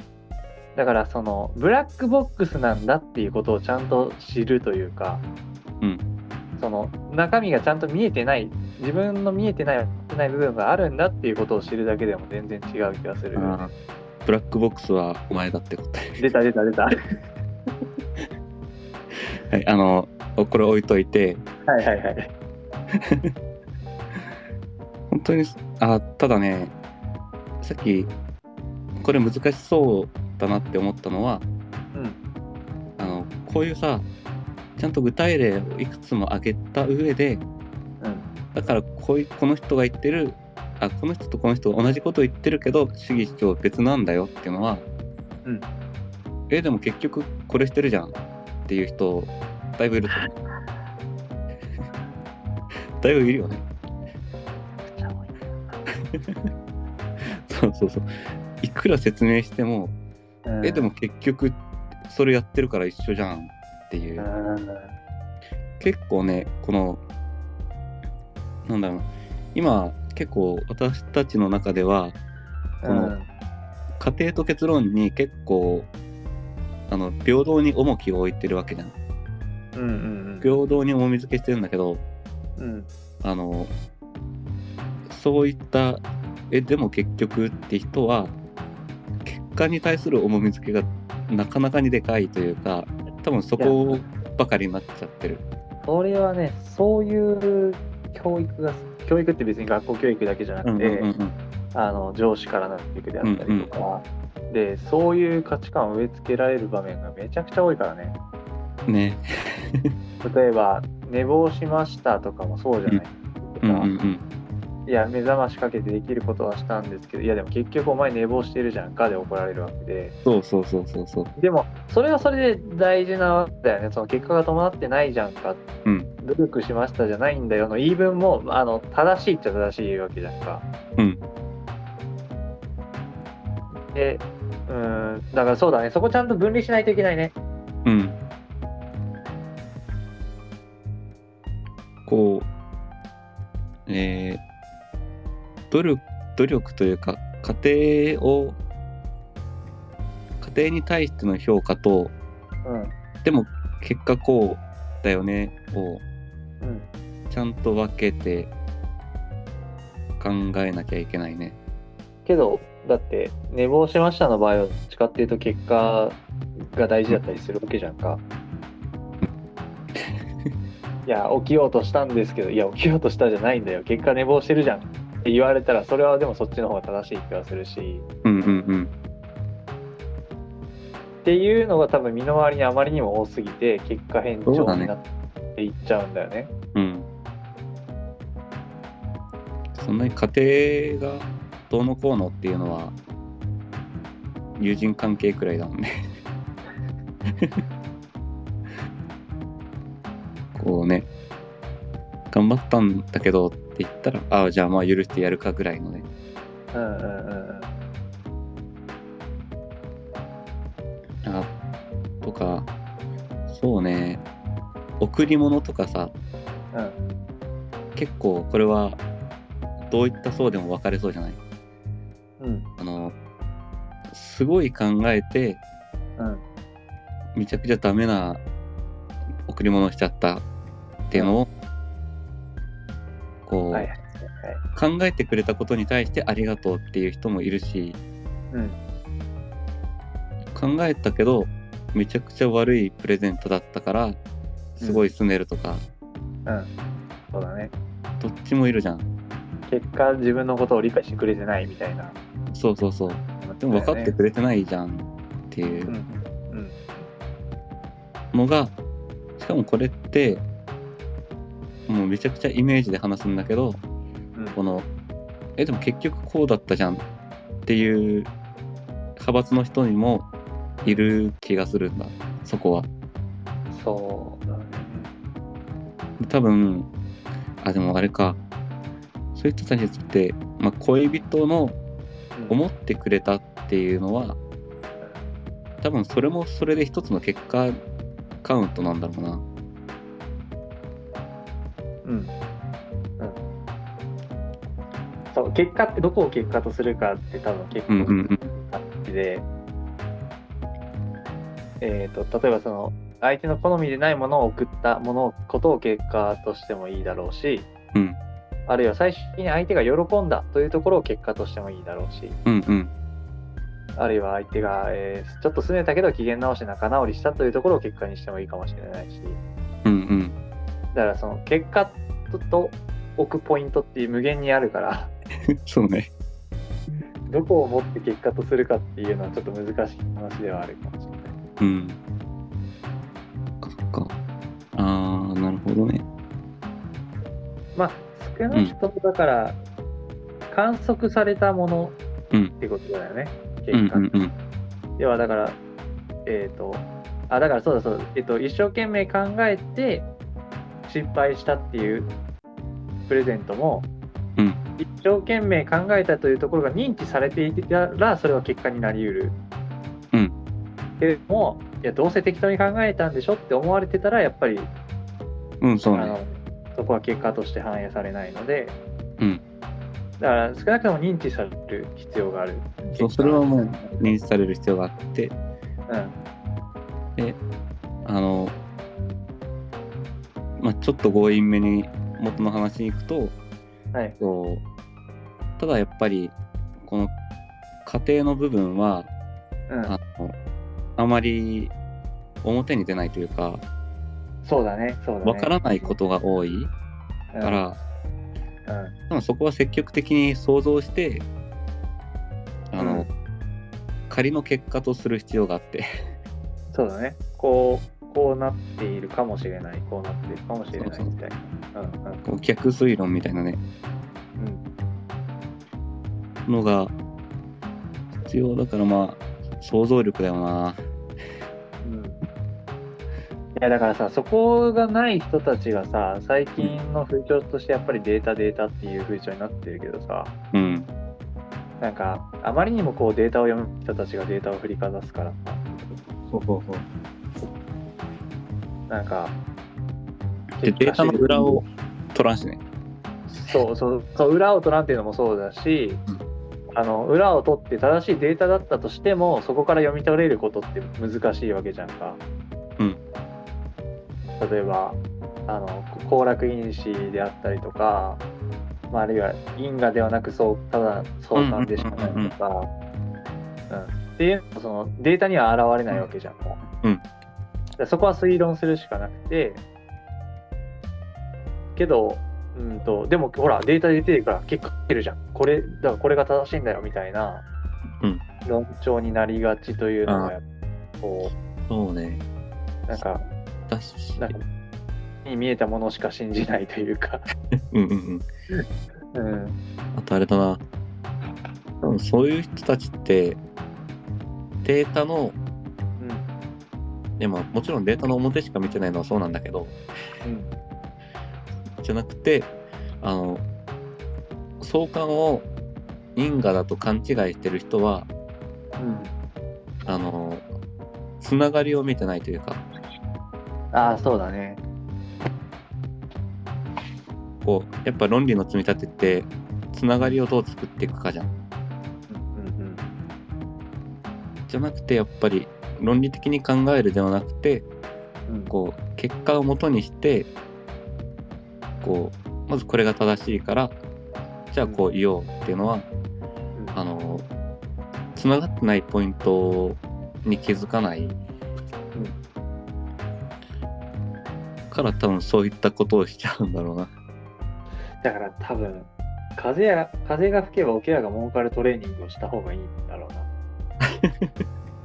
そうだね。うん、うん要はス。タートとゴールを一直線につないじゃうからうんうん。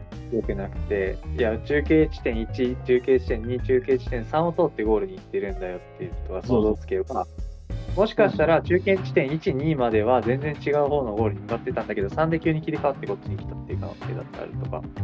うんだったらじゃあ実はこのスタート自体はそんなに間違ってなくて中継地点12までも合ってて3だけを修正してやれば違う結論に行くよねとかうんうん。っていうところが全然想像できてない。そうしかも、それやったら、もう自分で一から組み立てるのも、多少、慣れるし、ね、うん、そうそうそうそう。パターンが分かれば。うん、だから、風が吹けば桶屋が儲かるワークを、問題集を作る。問題集をとかね、こう、ワークとしてゲームにしてね、こあ、そうそう、そういうゲームを作る。ういいと思ったのがさ、うん。あの、もう得意な、け多分私たちは得意なやつで、うん。あかけ離かけ離れた結果と結論をもう適当に決めるんだよ。で、あーはいはいはいはい。じゃあ何があってそうなったでしょっていうもうウミガメのスープうんうんの答えない版みたいな。うん。うんうんうん。ことをワークとしてやるのも結構論理を積み上げる点では練習になるのかなと思って、そうだね。まあ、うんうん。まあ、これで重要なのは、うん。というか大事なのは、うん。あの監視をつけるというかあの、まあ、自分でできる人ならそれねいいんだけどうんうんあのそこ飛んでるよっていうのを指摘してくれる人？そうだね。そうだね。で飛んでるのを指摘されると指摘され続けるとある程度自分でも勝手が分かってくるじゃんそういうのって。うんうんっていう風にやるのがなんか慣れ訓練としてはいいのかなって思ったね。そうだね。まあだから少なくともこう友達同士で、そうそうそう。えっと、なんかそういう形のゲームとしてうんうん。やってやれば、うん、なんかそういうトレーニングになりそう。だって僕らは日常的にやってるわけだからね。そのそうそうそう。えっと何か前提と結論があった時まあ前提はなくてもいいから、何か結論があった時に、うんえっと想像するもんねなんでそういう風になってるんだろうとかうんうん。で自分なりの仮説を。絶対持つもんねうん。こういうことこういう理由でこういう風になったんじゃなかろうかって絶対考えるもんね。うん。あ、あのさ、うん。プログラミングってそうじゃない？プログラミングはそうだね。こう、欲しい結論があ、結果があって、で、入力も決まってると。うん。で、じゃあなんでこれがこうなる、こういう結果になるんだっていうのをう考えて組むのがプログラミングなわけじゃん。んそうだね上ボタンを押しているのになぜか横に移動してしまうと、そうそうそうそうそう。ってなった時にじゃあどこのじゃあ上ボタンを押して本当は、え走る処理っていうのがこうなっていくはずで、それのどこで間違って横に行っちゃってるんだろうっていうところを想像しながらデバッグしていくもんね。そうそうそうそうそう。ああこういうそう問題が来るってことはきっとここが、ま、終わあのーここが間違ってるはずだって当たりつけるのね、そうだね。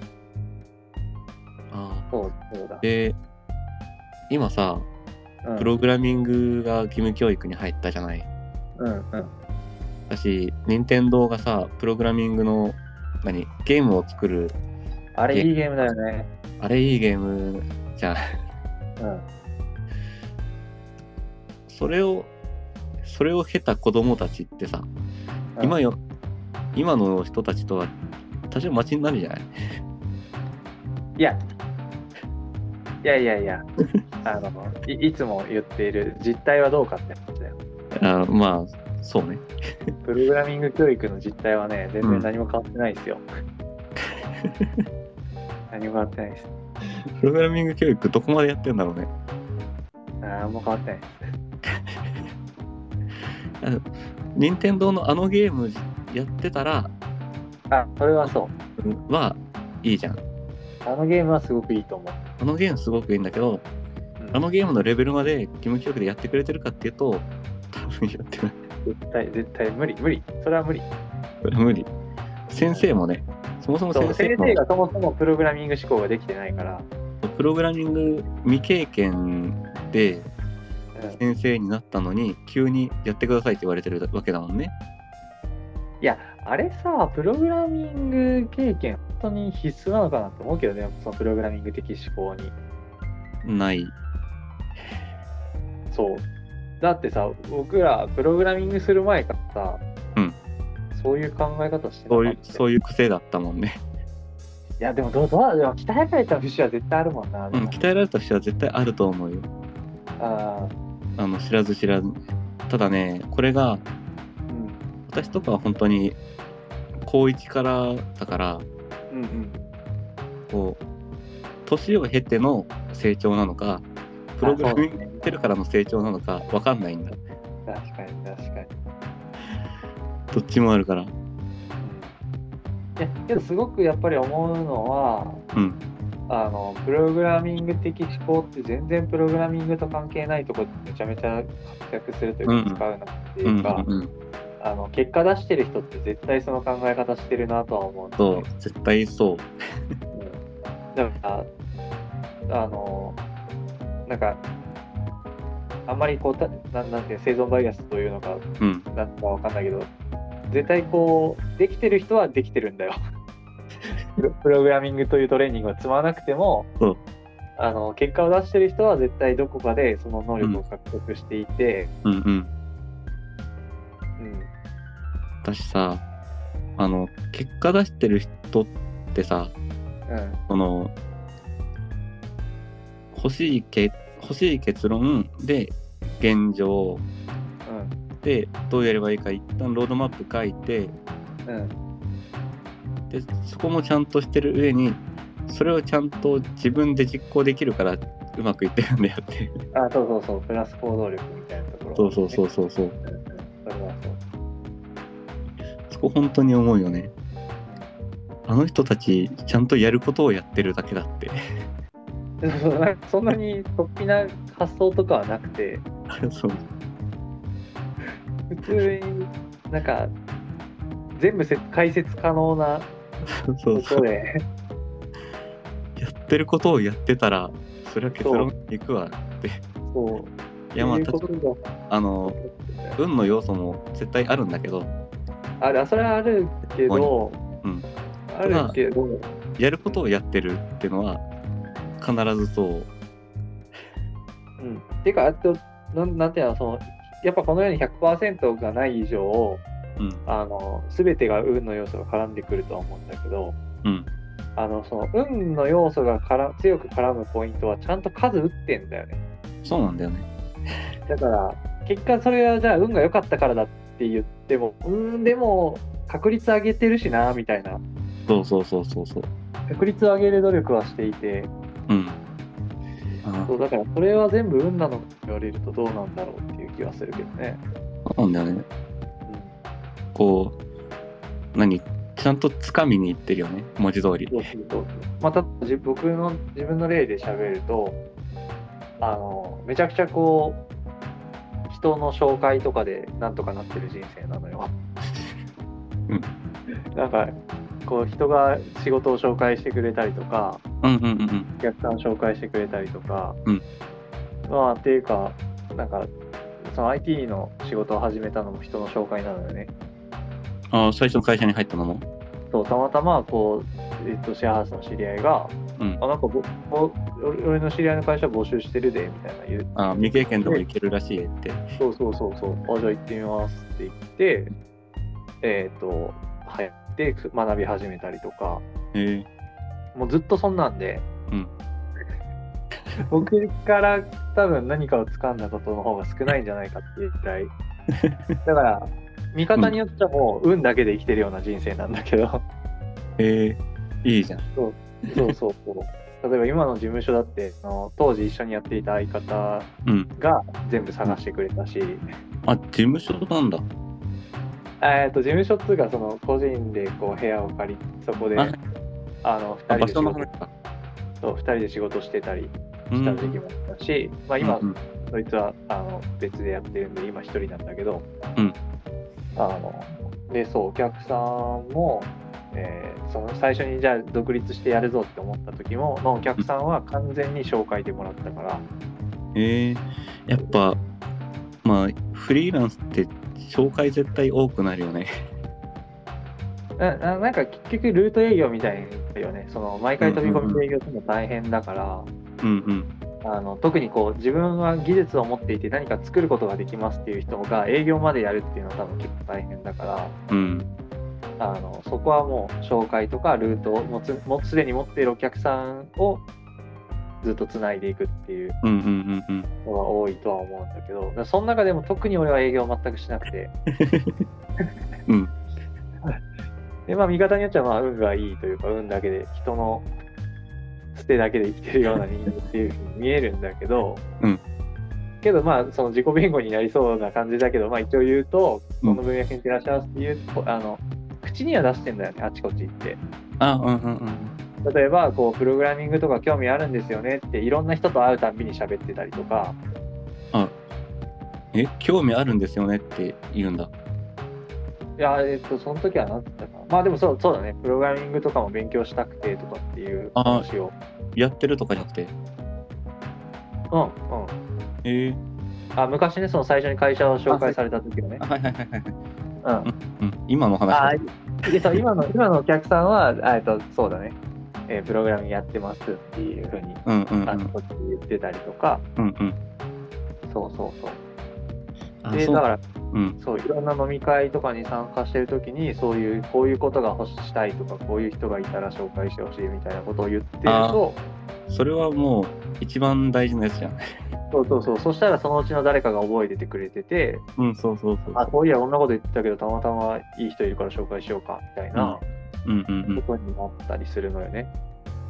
で、うんちゃんと紹介されたらちゃんと行くというか、うんうんうん。なんか、多分、えっと、紹介したい人がいるから、この飲み会おいでよとかって言われるから、うん毎回ちゃんと行くとか、うんうんうん。でしてるから、ちゃんと。そう。うん、うん、運の要素をつかみ取れてるみたいなところはうんうんうん。多分あると思うんだよね。本当に、本当にそれは大事だよね。本当に大事で、あの、言っとく。そう、あのね、仲良くなるって大事。そう大事大事。こう、そんなにこう仲良くなくてもさ、うん、何、ちょっとした知り、何、名前知ってるよりちょっと仲いいかなくらいの？そう、えっ、と、なんかこう、用事があるときには連絡できるくらいのそうそう関係性で、でも、の人でも、こう、言ってたらさ、はい。そう、まず自分が中のものを出しとかんと、相手は何もわかんないじゃん。あそうそうそう、そしてそう、私はどんな人間です、何が欲しいっていうのをちゃんと伝えておくっていうのはめちゃくちゃ大事で、こう、誰でもいいけど、そういえばああいうやついたなって切ったりもするし、そう、そう、あの自分の得意な分野だったら、あの、もうそんなに仲良くなくても、うんあ、それなら俺教えてやるよっていう人も絶対いるし、うんうん本当に大事だよね、そういう自分のことを話すの。あとね、強い人とうん。あのものすごく近しい関係にななることが多くて、ああ、それいいな。っていうのは、えーと要はその強い人と戦場で会っちゃダメなんだよね。うんうんうん。要はそのビジネスなんか交流会みたいなとこに行ってなんかあ社長すごいんだよみたいな人とは絶対お近づきにはなれなくてうん。けどその社長とたまたま飲み屋で隣の席になったら絶対仲良くなれるんだよ コミュ力。っていうあ、まあ、絶対まあてかそうななりやすいというかおお近づきになりやすいというかあ、そうぐ偶然隣になりやすいってこと？いやえーっとうんそうまあそうだね喋る機会があるというかああ、うんうんうん。うんで例えばその僕が仕事もらった人で言うとシェアハウス一緒に住んでた人とかさうんうんうんうん。でその人がじ会社経営してたとか はいはいはい。それはさもうなじゃあその人と実際にそのビジネスの場で行ったらもう実力で測られるわけでうん。あのそしたらいくらでも他に優秀なやつとかその人の周りにいるわけだけどうんうんあの住んでた友達だからさうんうん。シェアメイトだからさ、いろいろ都合してくれるわけよね、うんこのコネ割引でね。そうそうそうそうこの前とかその人に見積もり出したらさうん。これ単価いくらなんって言われてまあいくらぐらいですねっつったらうんもうちょい上げていいんちゃうとかって言われて ああじゃあ上げたやつ出しますねその人が出すのに？あいやその人はえっ、と、えー、だから僕はその段階では孫受けだっあ、はいはいはいはい。た、うん、だからその別のところが出すので。うんうん。でその辺の交渉やっとくからみたいな。ああ上げと上げとき上げときみたいな。いいな。うん。そうとかえっ、と飲みバーに行って、うん。えっ、となんか面白そうなバーだなっていうのを見つけて飛び込んでいって、そのバーのマスターと仲良くなって、うんうんお客さんだからねよくしてくれるじゃん。うん。で喋ってたらどうやらいろいろ手広くやっている人で、うんうん。えーその人が兄弟生にめちゃめちゃつながりがあって、うん。でだから仕事のそのバイトとして兄弟生紹介してもらったりとか、あはいはいはい。そうみたいなことがあったりとか。だからその人も結局なんだろうなそのビジネスの場とかお客さんという関係だから結構いろいろ聞けたというか、うんうんうん。うん、なんあかはいはい。戦場でその能力が測られる場所で会うと自分と同レベルの人としかつながれないんだけど、うん。全然関係ない時は趣味とかでそういうところでつながれば、うんうん。あのかなりこう強いカードが手に入ったりするっていうのはいや、立ち回りがうまいんだ。結構あるよね。いや、それは見習いたいね。そう、だから、うん。なんか、なんやろね、趣味、趣味とかでちゃんと上がっておくって大事だなって思うよね。うんうん。あ、だから例えば若旦那よ、我らの例で言ったら、うんうんうんうん。リアリティっていうの何でもかんだからその何プログラマーの集会であったら僕なんて絶対若旦那にもう相手もされないようそうなそうそうそう。なんだけどリアリティっていう同じ土俵に立った時に普通に友達になって仲良くなって、うん。でカニ取りに行きますかみたいな話になってうん。普通に仲良くなった上で、えーあそういやプログラミングもできるんでしたねっていう話になったら、うんそのプログラマーとしては絶対知り合えなかったレベルの人とうん。プログラミングの話ができるっていう。うんうんうん。そうだ。こういうなんかなんだろうな。趣味の場にか顔出していろんな人とつながる。多分。ばたまに跳ねるっていう。まあ、まあ、いわゆる人脈作りってやつよね。そうで人脈ってめちゃくちゃ偶然性が高いからさ。ね。で多分戦場に赴いても無理なんだよねうん。なんかそのビジネスで強いカードが欲しかったらビジネスの顔をしてないところでつながなきゃいけなくていむずいね。それを狙ってやるとしたら。や狙ってやるのは不可能だよねうんうん。狙ってやるのは不可能だからあのいっぱい手を出しておくっていううんうんうん。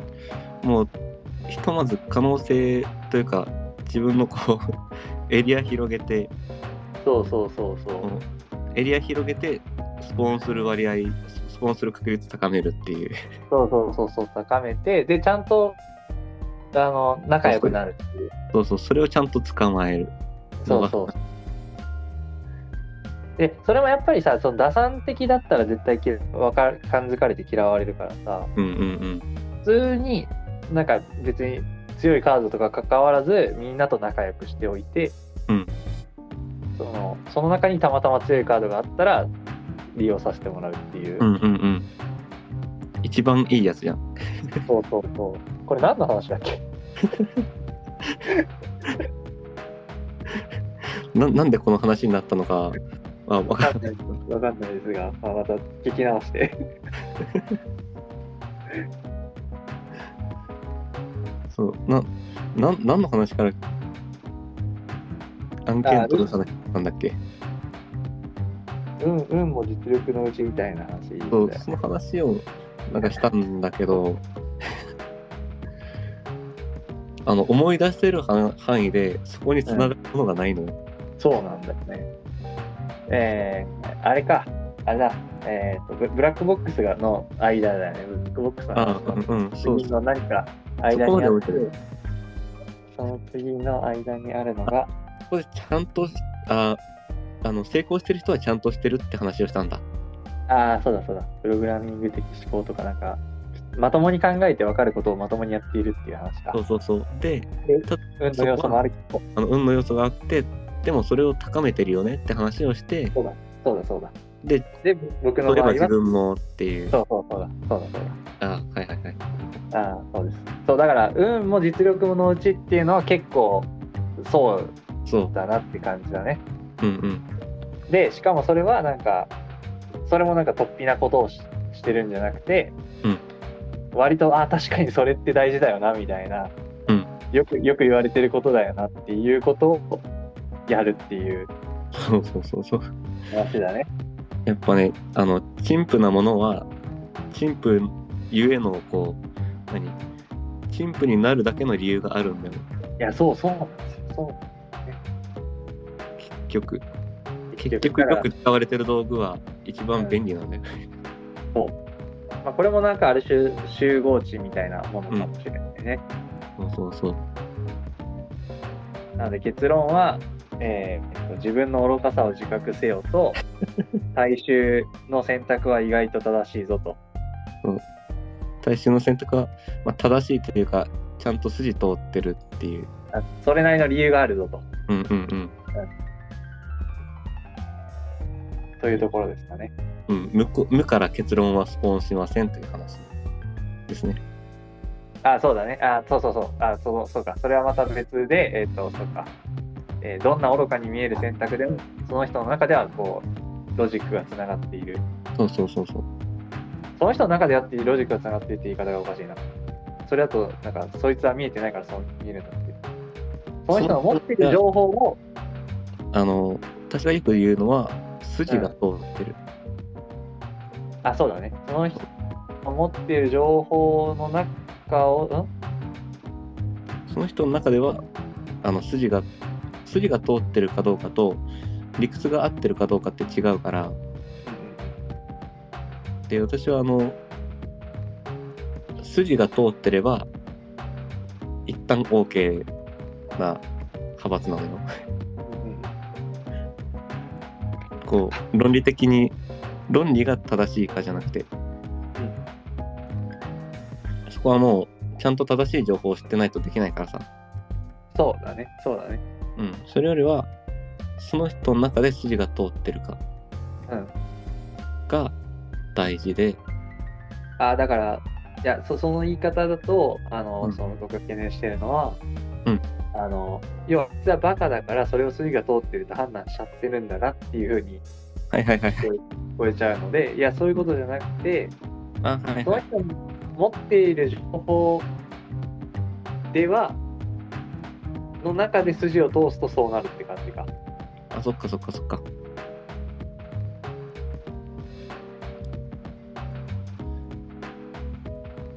そう。うん。こう、誤解を、誤解を招かないようにするのは難しいな、これ。いや、そう難しい、難しい。そうなの、あの、結局はその人が情報ないから筋が通ってるは合ってるんだよ。合ってはいるんだよ。だからこの、その人はバカだからじゃなくてうん、筋が通っていること自体を見なきゃいけないんだ。う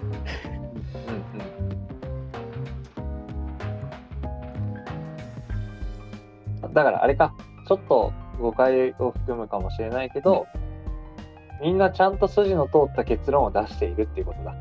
そうそう、そうね。で、筋が人によって違うと。うんうんうん。うん。筋、筋道が違うんだね。うんで、他人を理解するには、その筋道を、あの、辿らなきゃいけない。うん。そうだね。それは、にやるの？それをせずに判断するのは愚かであると。そうだね。いいんじゃないでしょうか。いいんじゃないでしょうか。一旦の結論が出ましたね。はい。悪くないです。ということで、今今夜もと11時を回りましたので、2時間。はい。ありがとうございます。ありがとうございます。また来週。また来週。